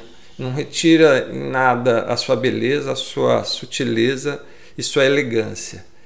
E tudo isso de uma forma realmente forte. E o, o, o a atuação do é, Song Kang-ho, né, que é o, o, o protagonista do Parasita é, também. É. Cara, ele também tá fantástico. Ele, tá... ele se eu não me engano, ele ganhou o prêmio de melhor ator. Ganhou. É, em, em Cannes. Em Cannes, né? Cannes, é. Cannes, Por esse é. filme. Por esse filme. Uhum. E assim, já, o elenco tá muito bem. As é, eu, tenho que, eu tenho que ver esse filme, cara. Tem que ver. É, Ó, Coreeda emplacando dois filmes, hein? Não, eu não tava sabendo da existência desse segundo filme. Eu sabia só do Monster. E fiquei É, sabendo o broker, recentemente. O broker. o broker não passou aqui. Nunca, né? Mas ele tá disponível pra aluguel. Já chequei aqui, dá pra alugar. É, então, boa. Mas não tava sabendo, senão já teria ido atrás também pra ver, porque Olha, parece sensacional. Que é, é muito. Coreeda é Coreeda, né, cara? Até os filmes mais simples, que não é Vale o caso desse, são, são bons. Mas, cara, a forma como ele lida, ela é, é- é- a, a simplicidade, ela é tão objetiva e tão certeira que faz com que a gente fique assim é, é, admirado do filme. Você fala assim, que, que poesia, que, que facilidade né, de escrever ou de nos mostrar um universo que faz a gente refletir sobre um tema tão difícil por outro por- de outra forma, né? Uma outra visão. Ah, o Coreda, ele nunca vai pra um sensacionalismo, né? Ele nunca Não. julga, né? Ele Justamente, é isso que eu admiro. É, é. Gente, vamos finalizar com o meu primeiro lugar. Estou muito feliz que o primeiro lugar é, dos, dos três são filmes não mencionados aqui no, no episódio. Como eu falei antes, o meu primeiro lugar é um filme que era absoluto em primeiro. Tinha que aparecer uma obra-prima mesmo para para tirar ele. E vocês viram, teve antes os Fablemans, teve antes os Assassinos da Lua das Flores. Eu fico muito admirado, não de vocês dois não terem mencionado, porque eu nem sei se vocês viram, mas das pessoas não falarem muito desse filme. Desse filme não ter sido indicado a muitos Oscars, mas eu sei o motivo. Ah, desse filme, ah, não, as pessoas não comentarem muito dele. O filme que eu tô falando, gente, é uma obra excepcional chamada Babilônia. Ah, do eu, Damien eu Chazelle. comecei apenas. Achei muito Gente, esse escatológico. Esse filme é perfeito. E eu adoro Esse Chazelle. filme é perfeito. Você tem que dar chance. Tem que dar chance. Vai na Eu- minha, eu olha vou só. passar, vou pular os primeiros minutos e começar depois. Não, olha só. Esses, é, é- é- é- essa, essa situação escatológica do começo do filme, claro, ela tem a- o sentido de humor, mas ah, o que, que esse filme faz, e eu acho que é por isso que ele também não fez sucesso pro Oscar.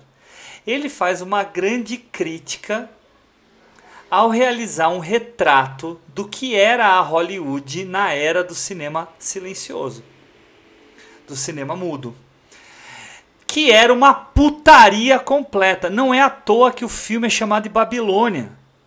O filme é chamado de Babilônia não pela multiplicidade de vozes. Ele é aquela Babilônia arruinada, aquela Babilônia que precisou, precisava ser é, destruída para acabar com toda a desgraça que estava acontecendo né, dentro dela.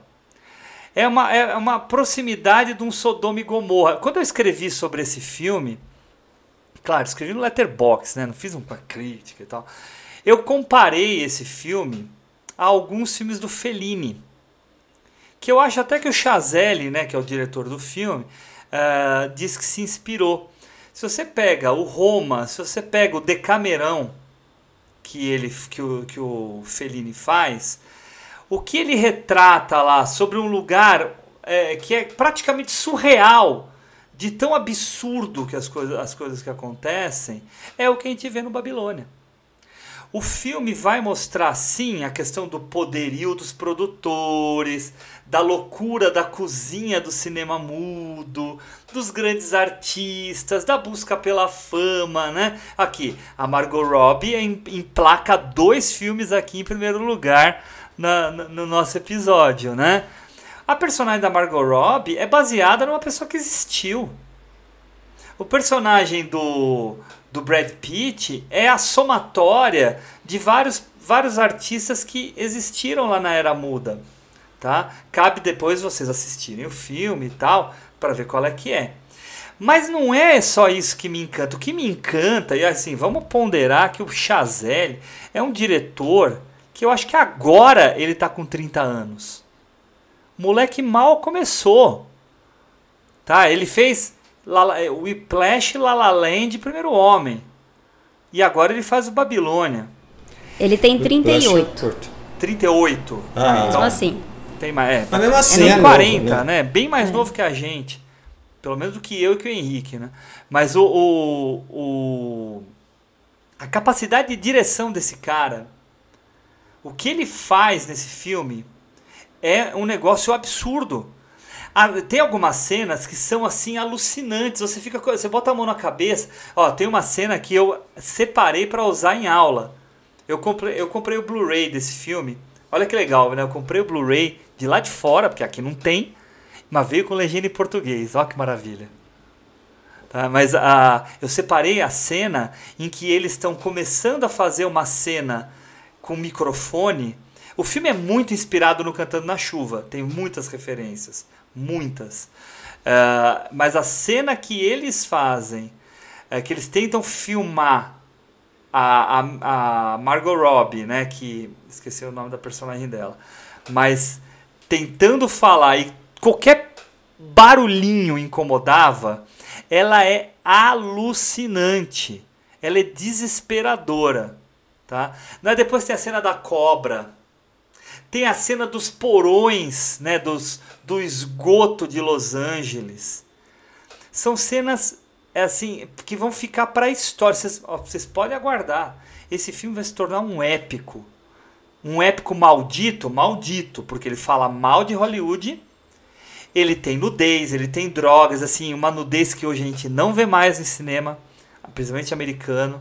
Então as é, pessoas peladas mesmo. ainda. né?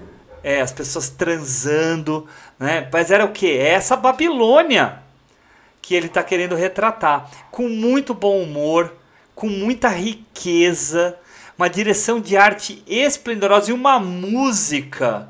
Que esse cara que faz as músicas dos filmes do Chazelle, que ganhou até o Oscar pelo La La Land, esse, esse cara é incrível. Então, pra mim, eu assistindo esse filme, eu, eu revi pra ver se ele, queria, se ele ia ficar mesmo no meu primeiro lugar. Eu assisti esse filme e falei assim: Meu Deus, que obra é essa? Tem a cena, olha só, tem a cena em que eles estão filmando em locação um filme lá de um diretor maluco, acho que ele é alemão e tal, né, que puxa um pouco do Stroheim, tá? Lembra o Stroheim, ah, que é uma coisa tão multiplicada porque tem os extras que estão em greve, a, o, a- o, o, o protagonista e não sei o que lá que está acontecendo, não sei aonde, e um monte de coisa vai acontecendo. E que quando conflui, ah, o filme acaba, daí o cara vai correndo para um outro lugar para conseguir a câmera, não sabe se a câmera acerta, demora para chegar, ele rouba uma ambulância para conseguir. É, é tão alucinado e ele monta esse filme de uma forma. O que ele faz no Whiplash, Aquela montagem bom. acelerada que é perfeita, né? O Whiplash é um filmaço, Filmaço. né? Whiplash Ele é- aplica é, é, esse know-how no Babilônia. Que no começo lá escatológico, Ju, é, você nem vê tanto, né? Aquele elefante fazendo cocô nos caras e tal, né? Que muita gente já fica com o nariz torcido, eu entendo. Mas depois, quando vai pra festa, a montagem que ele faz, ela é, ela é perfeita. Eu nem sei mais o que falar. Vejam A Babilônia. festa também é escatológica. Ela é totalmente, mas é exatamente pra mostrar, Não mostrar essa ainda. putaria que era. Tá? Não tem outra palavra, era isso. Tá? E aí você tem personagens grotescos, né? Aquele cara que a mulher faz xixi em cima dele. né? Não sei se você chegou nessa parte, Ju. Mas aí que ela eu faz parei. xixi. Eu Foi aí falei- que parou, né? É, então, né? é, mas aí que tá. É, é um personagem que é completamente feliniano. Ele é completamente feliniano. Se você for pegar o Satyricon, você tem isso. Não exatamente fazendo xixi em cima, mas você tem esse grotesco. É o, o, termo grotesco casa muito bem com, com o filme, porque quer, quer mostrar mesmo como era um- um- um- uma dualidade entre o esplendor e o grotesco. O grotesco porque aqueles humanos que faziam o esplendor eram pessoas grotescas, tá? Então, enfim, pra mim, o melhor filme do ano, assisti em janeiro de 2023 e ele ficou na minha cabeça o ano inteiro, revi agora pra esse episódio e não me arrependo. Primeirão, pra mim, ele tá mais do que merecido. Boa. Ricão, Boa, você viu? ver. Não. Ele tem na Globoplay, ah, tem na Paramount e tem pra alugar em vários outros lugares. Então, galera, Ah, eu acho que tá. vejam. Vejam que esse é filmaço. Filma. Eu queria ver o que, que o Damien Chazelle vai fazer agora, depois que ele já fez La La Land, Whiplash, Primeiro Homem e Babilônia. Pô, meu, Mas La La Land eu não gostei muito, não. eu também não sou muito fã La La não, mas ele, mas ele é... Eu amo La La Land. Ah, tá. Não, mas, Mas não acho o- filme ruim. Mas o não Whiplash é não. incontestável. É, não, não, mas sabe o que, que é? É que aí eu posso falar com propriedade. Que o Hugo falou que não era isso, acho que num outro filme que ele falou. Eu criei muita expectativa dele. Sabe aquela coisa, você vê um filme de um, rapaz novo, um diretor, você fala. É muito "Puta, diferente, né? O Whiplash É, de La La Land é, são... é, é parece pessoas diferentes, é. Aí você fala, opa, aí eu acho que talvez um pouco disso. Mas não é um filme que eu acho ruim, não, não é isso. O, o Babilônia é, assim, pra mim é top. Topzera total. E a Margot mesmo. Robbie... E a Margot, A Margot Robbie... Robbie não decepciona. né? Não, mas ela assim. É o, é o melhor papel dela de longe. Ah, mas essa menina vai. De menina vai representatividade, dizer, né? Mas o Barbie é. Eu acho. Ah, ela, ela é Mas ela fez filmes, né? A, a Margot Robbie, ela me surpreendeu, assim, quando ela apareceu ali no Lobo de Wall Street, é tipo, ah, mais uma atriz bonitinha de Hollywood, mas, cara, ela pega cada Ah, papel eu- difícil, é um atrás do Tônia. outro, ela faz questão... Eutônia. Eutônia. Tônia, Tônia. ela tá bem pra Eutônia, caramba. meu Deus, pra, mim esse é o papel da vida dela. Ela é uma. Ah, mas veja a Babilônia. Veja a Babilônia, que você vai ver. Veja o Babilônia inteiro. Queridos, eu quero me despedir de vocês. Queria primeiro agradecer a Ju. Ju, a gente sempre adora te receber aqui. Você sempre é muito rica nas suas falas. A gente adora você, adora as suas falas. E venha mais vezes. Ano que vem a gente... Ano que vem não, né? Porque esse episódio vai entrar dia 1 de janeiro. Mas em 2024 a gente já terá Juliana aqui pelo menos mais duas vezes, né? É isso aí. Algumas vezes aí, mas acho que quando é um filme só é um pouco mais fácil, né, da gente discutir mais a fundo. Mas valeu pelo convite. Foi um ano um pouco difícil de fazer uma lista de melhores, mas deu certo no final. Foi legal, as três listas ficaram bem diferentes. O Henrique trouxe um monte de filme que eu não conhecia, eu não tinha visto, então tem bastante coisa aí pra descobrir. Achei que ficou, ficou um episódio bem rico mesmo. Valeu. E repetimos poucas vezes, né? Sim, quase nada. vezes. Lembro do ano passado, É. repetiu um monte. É, É, é verdade. Foi, É. sei Que lá, bom. dois, três. Muitas dicas, muitas dicas. Muitas Ju, dicas. obrigado, viu? Eu que agradeço. Ricão, obrigado também, meu querido. Ô, Hugão, eu que agradeço, obrigado. Como foi bom, Ju, ter você aqui conosco novamente. Né, trazendo né, esse olhar crítico, objetivo, é, inteligente, só engrandece aqui o Cinefilia. E como sempre eu digo, aprendendo com vocês. Valeu, gente! Gente, obrigado. Obrigado por nos escutarem, galera. Três horinhas de episódio aí. Eu desejo um 2024 maravilhoso para todos vocês, com muita saúde, com paz, com cinema e amor. Até mais, gente. Abraço. Tchau.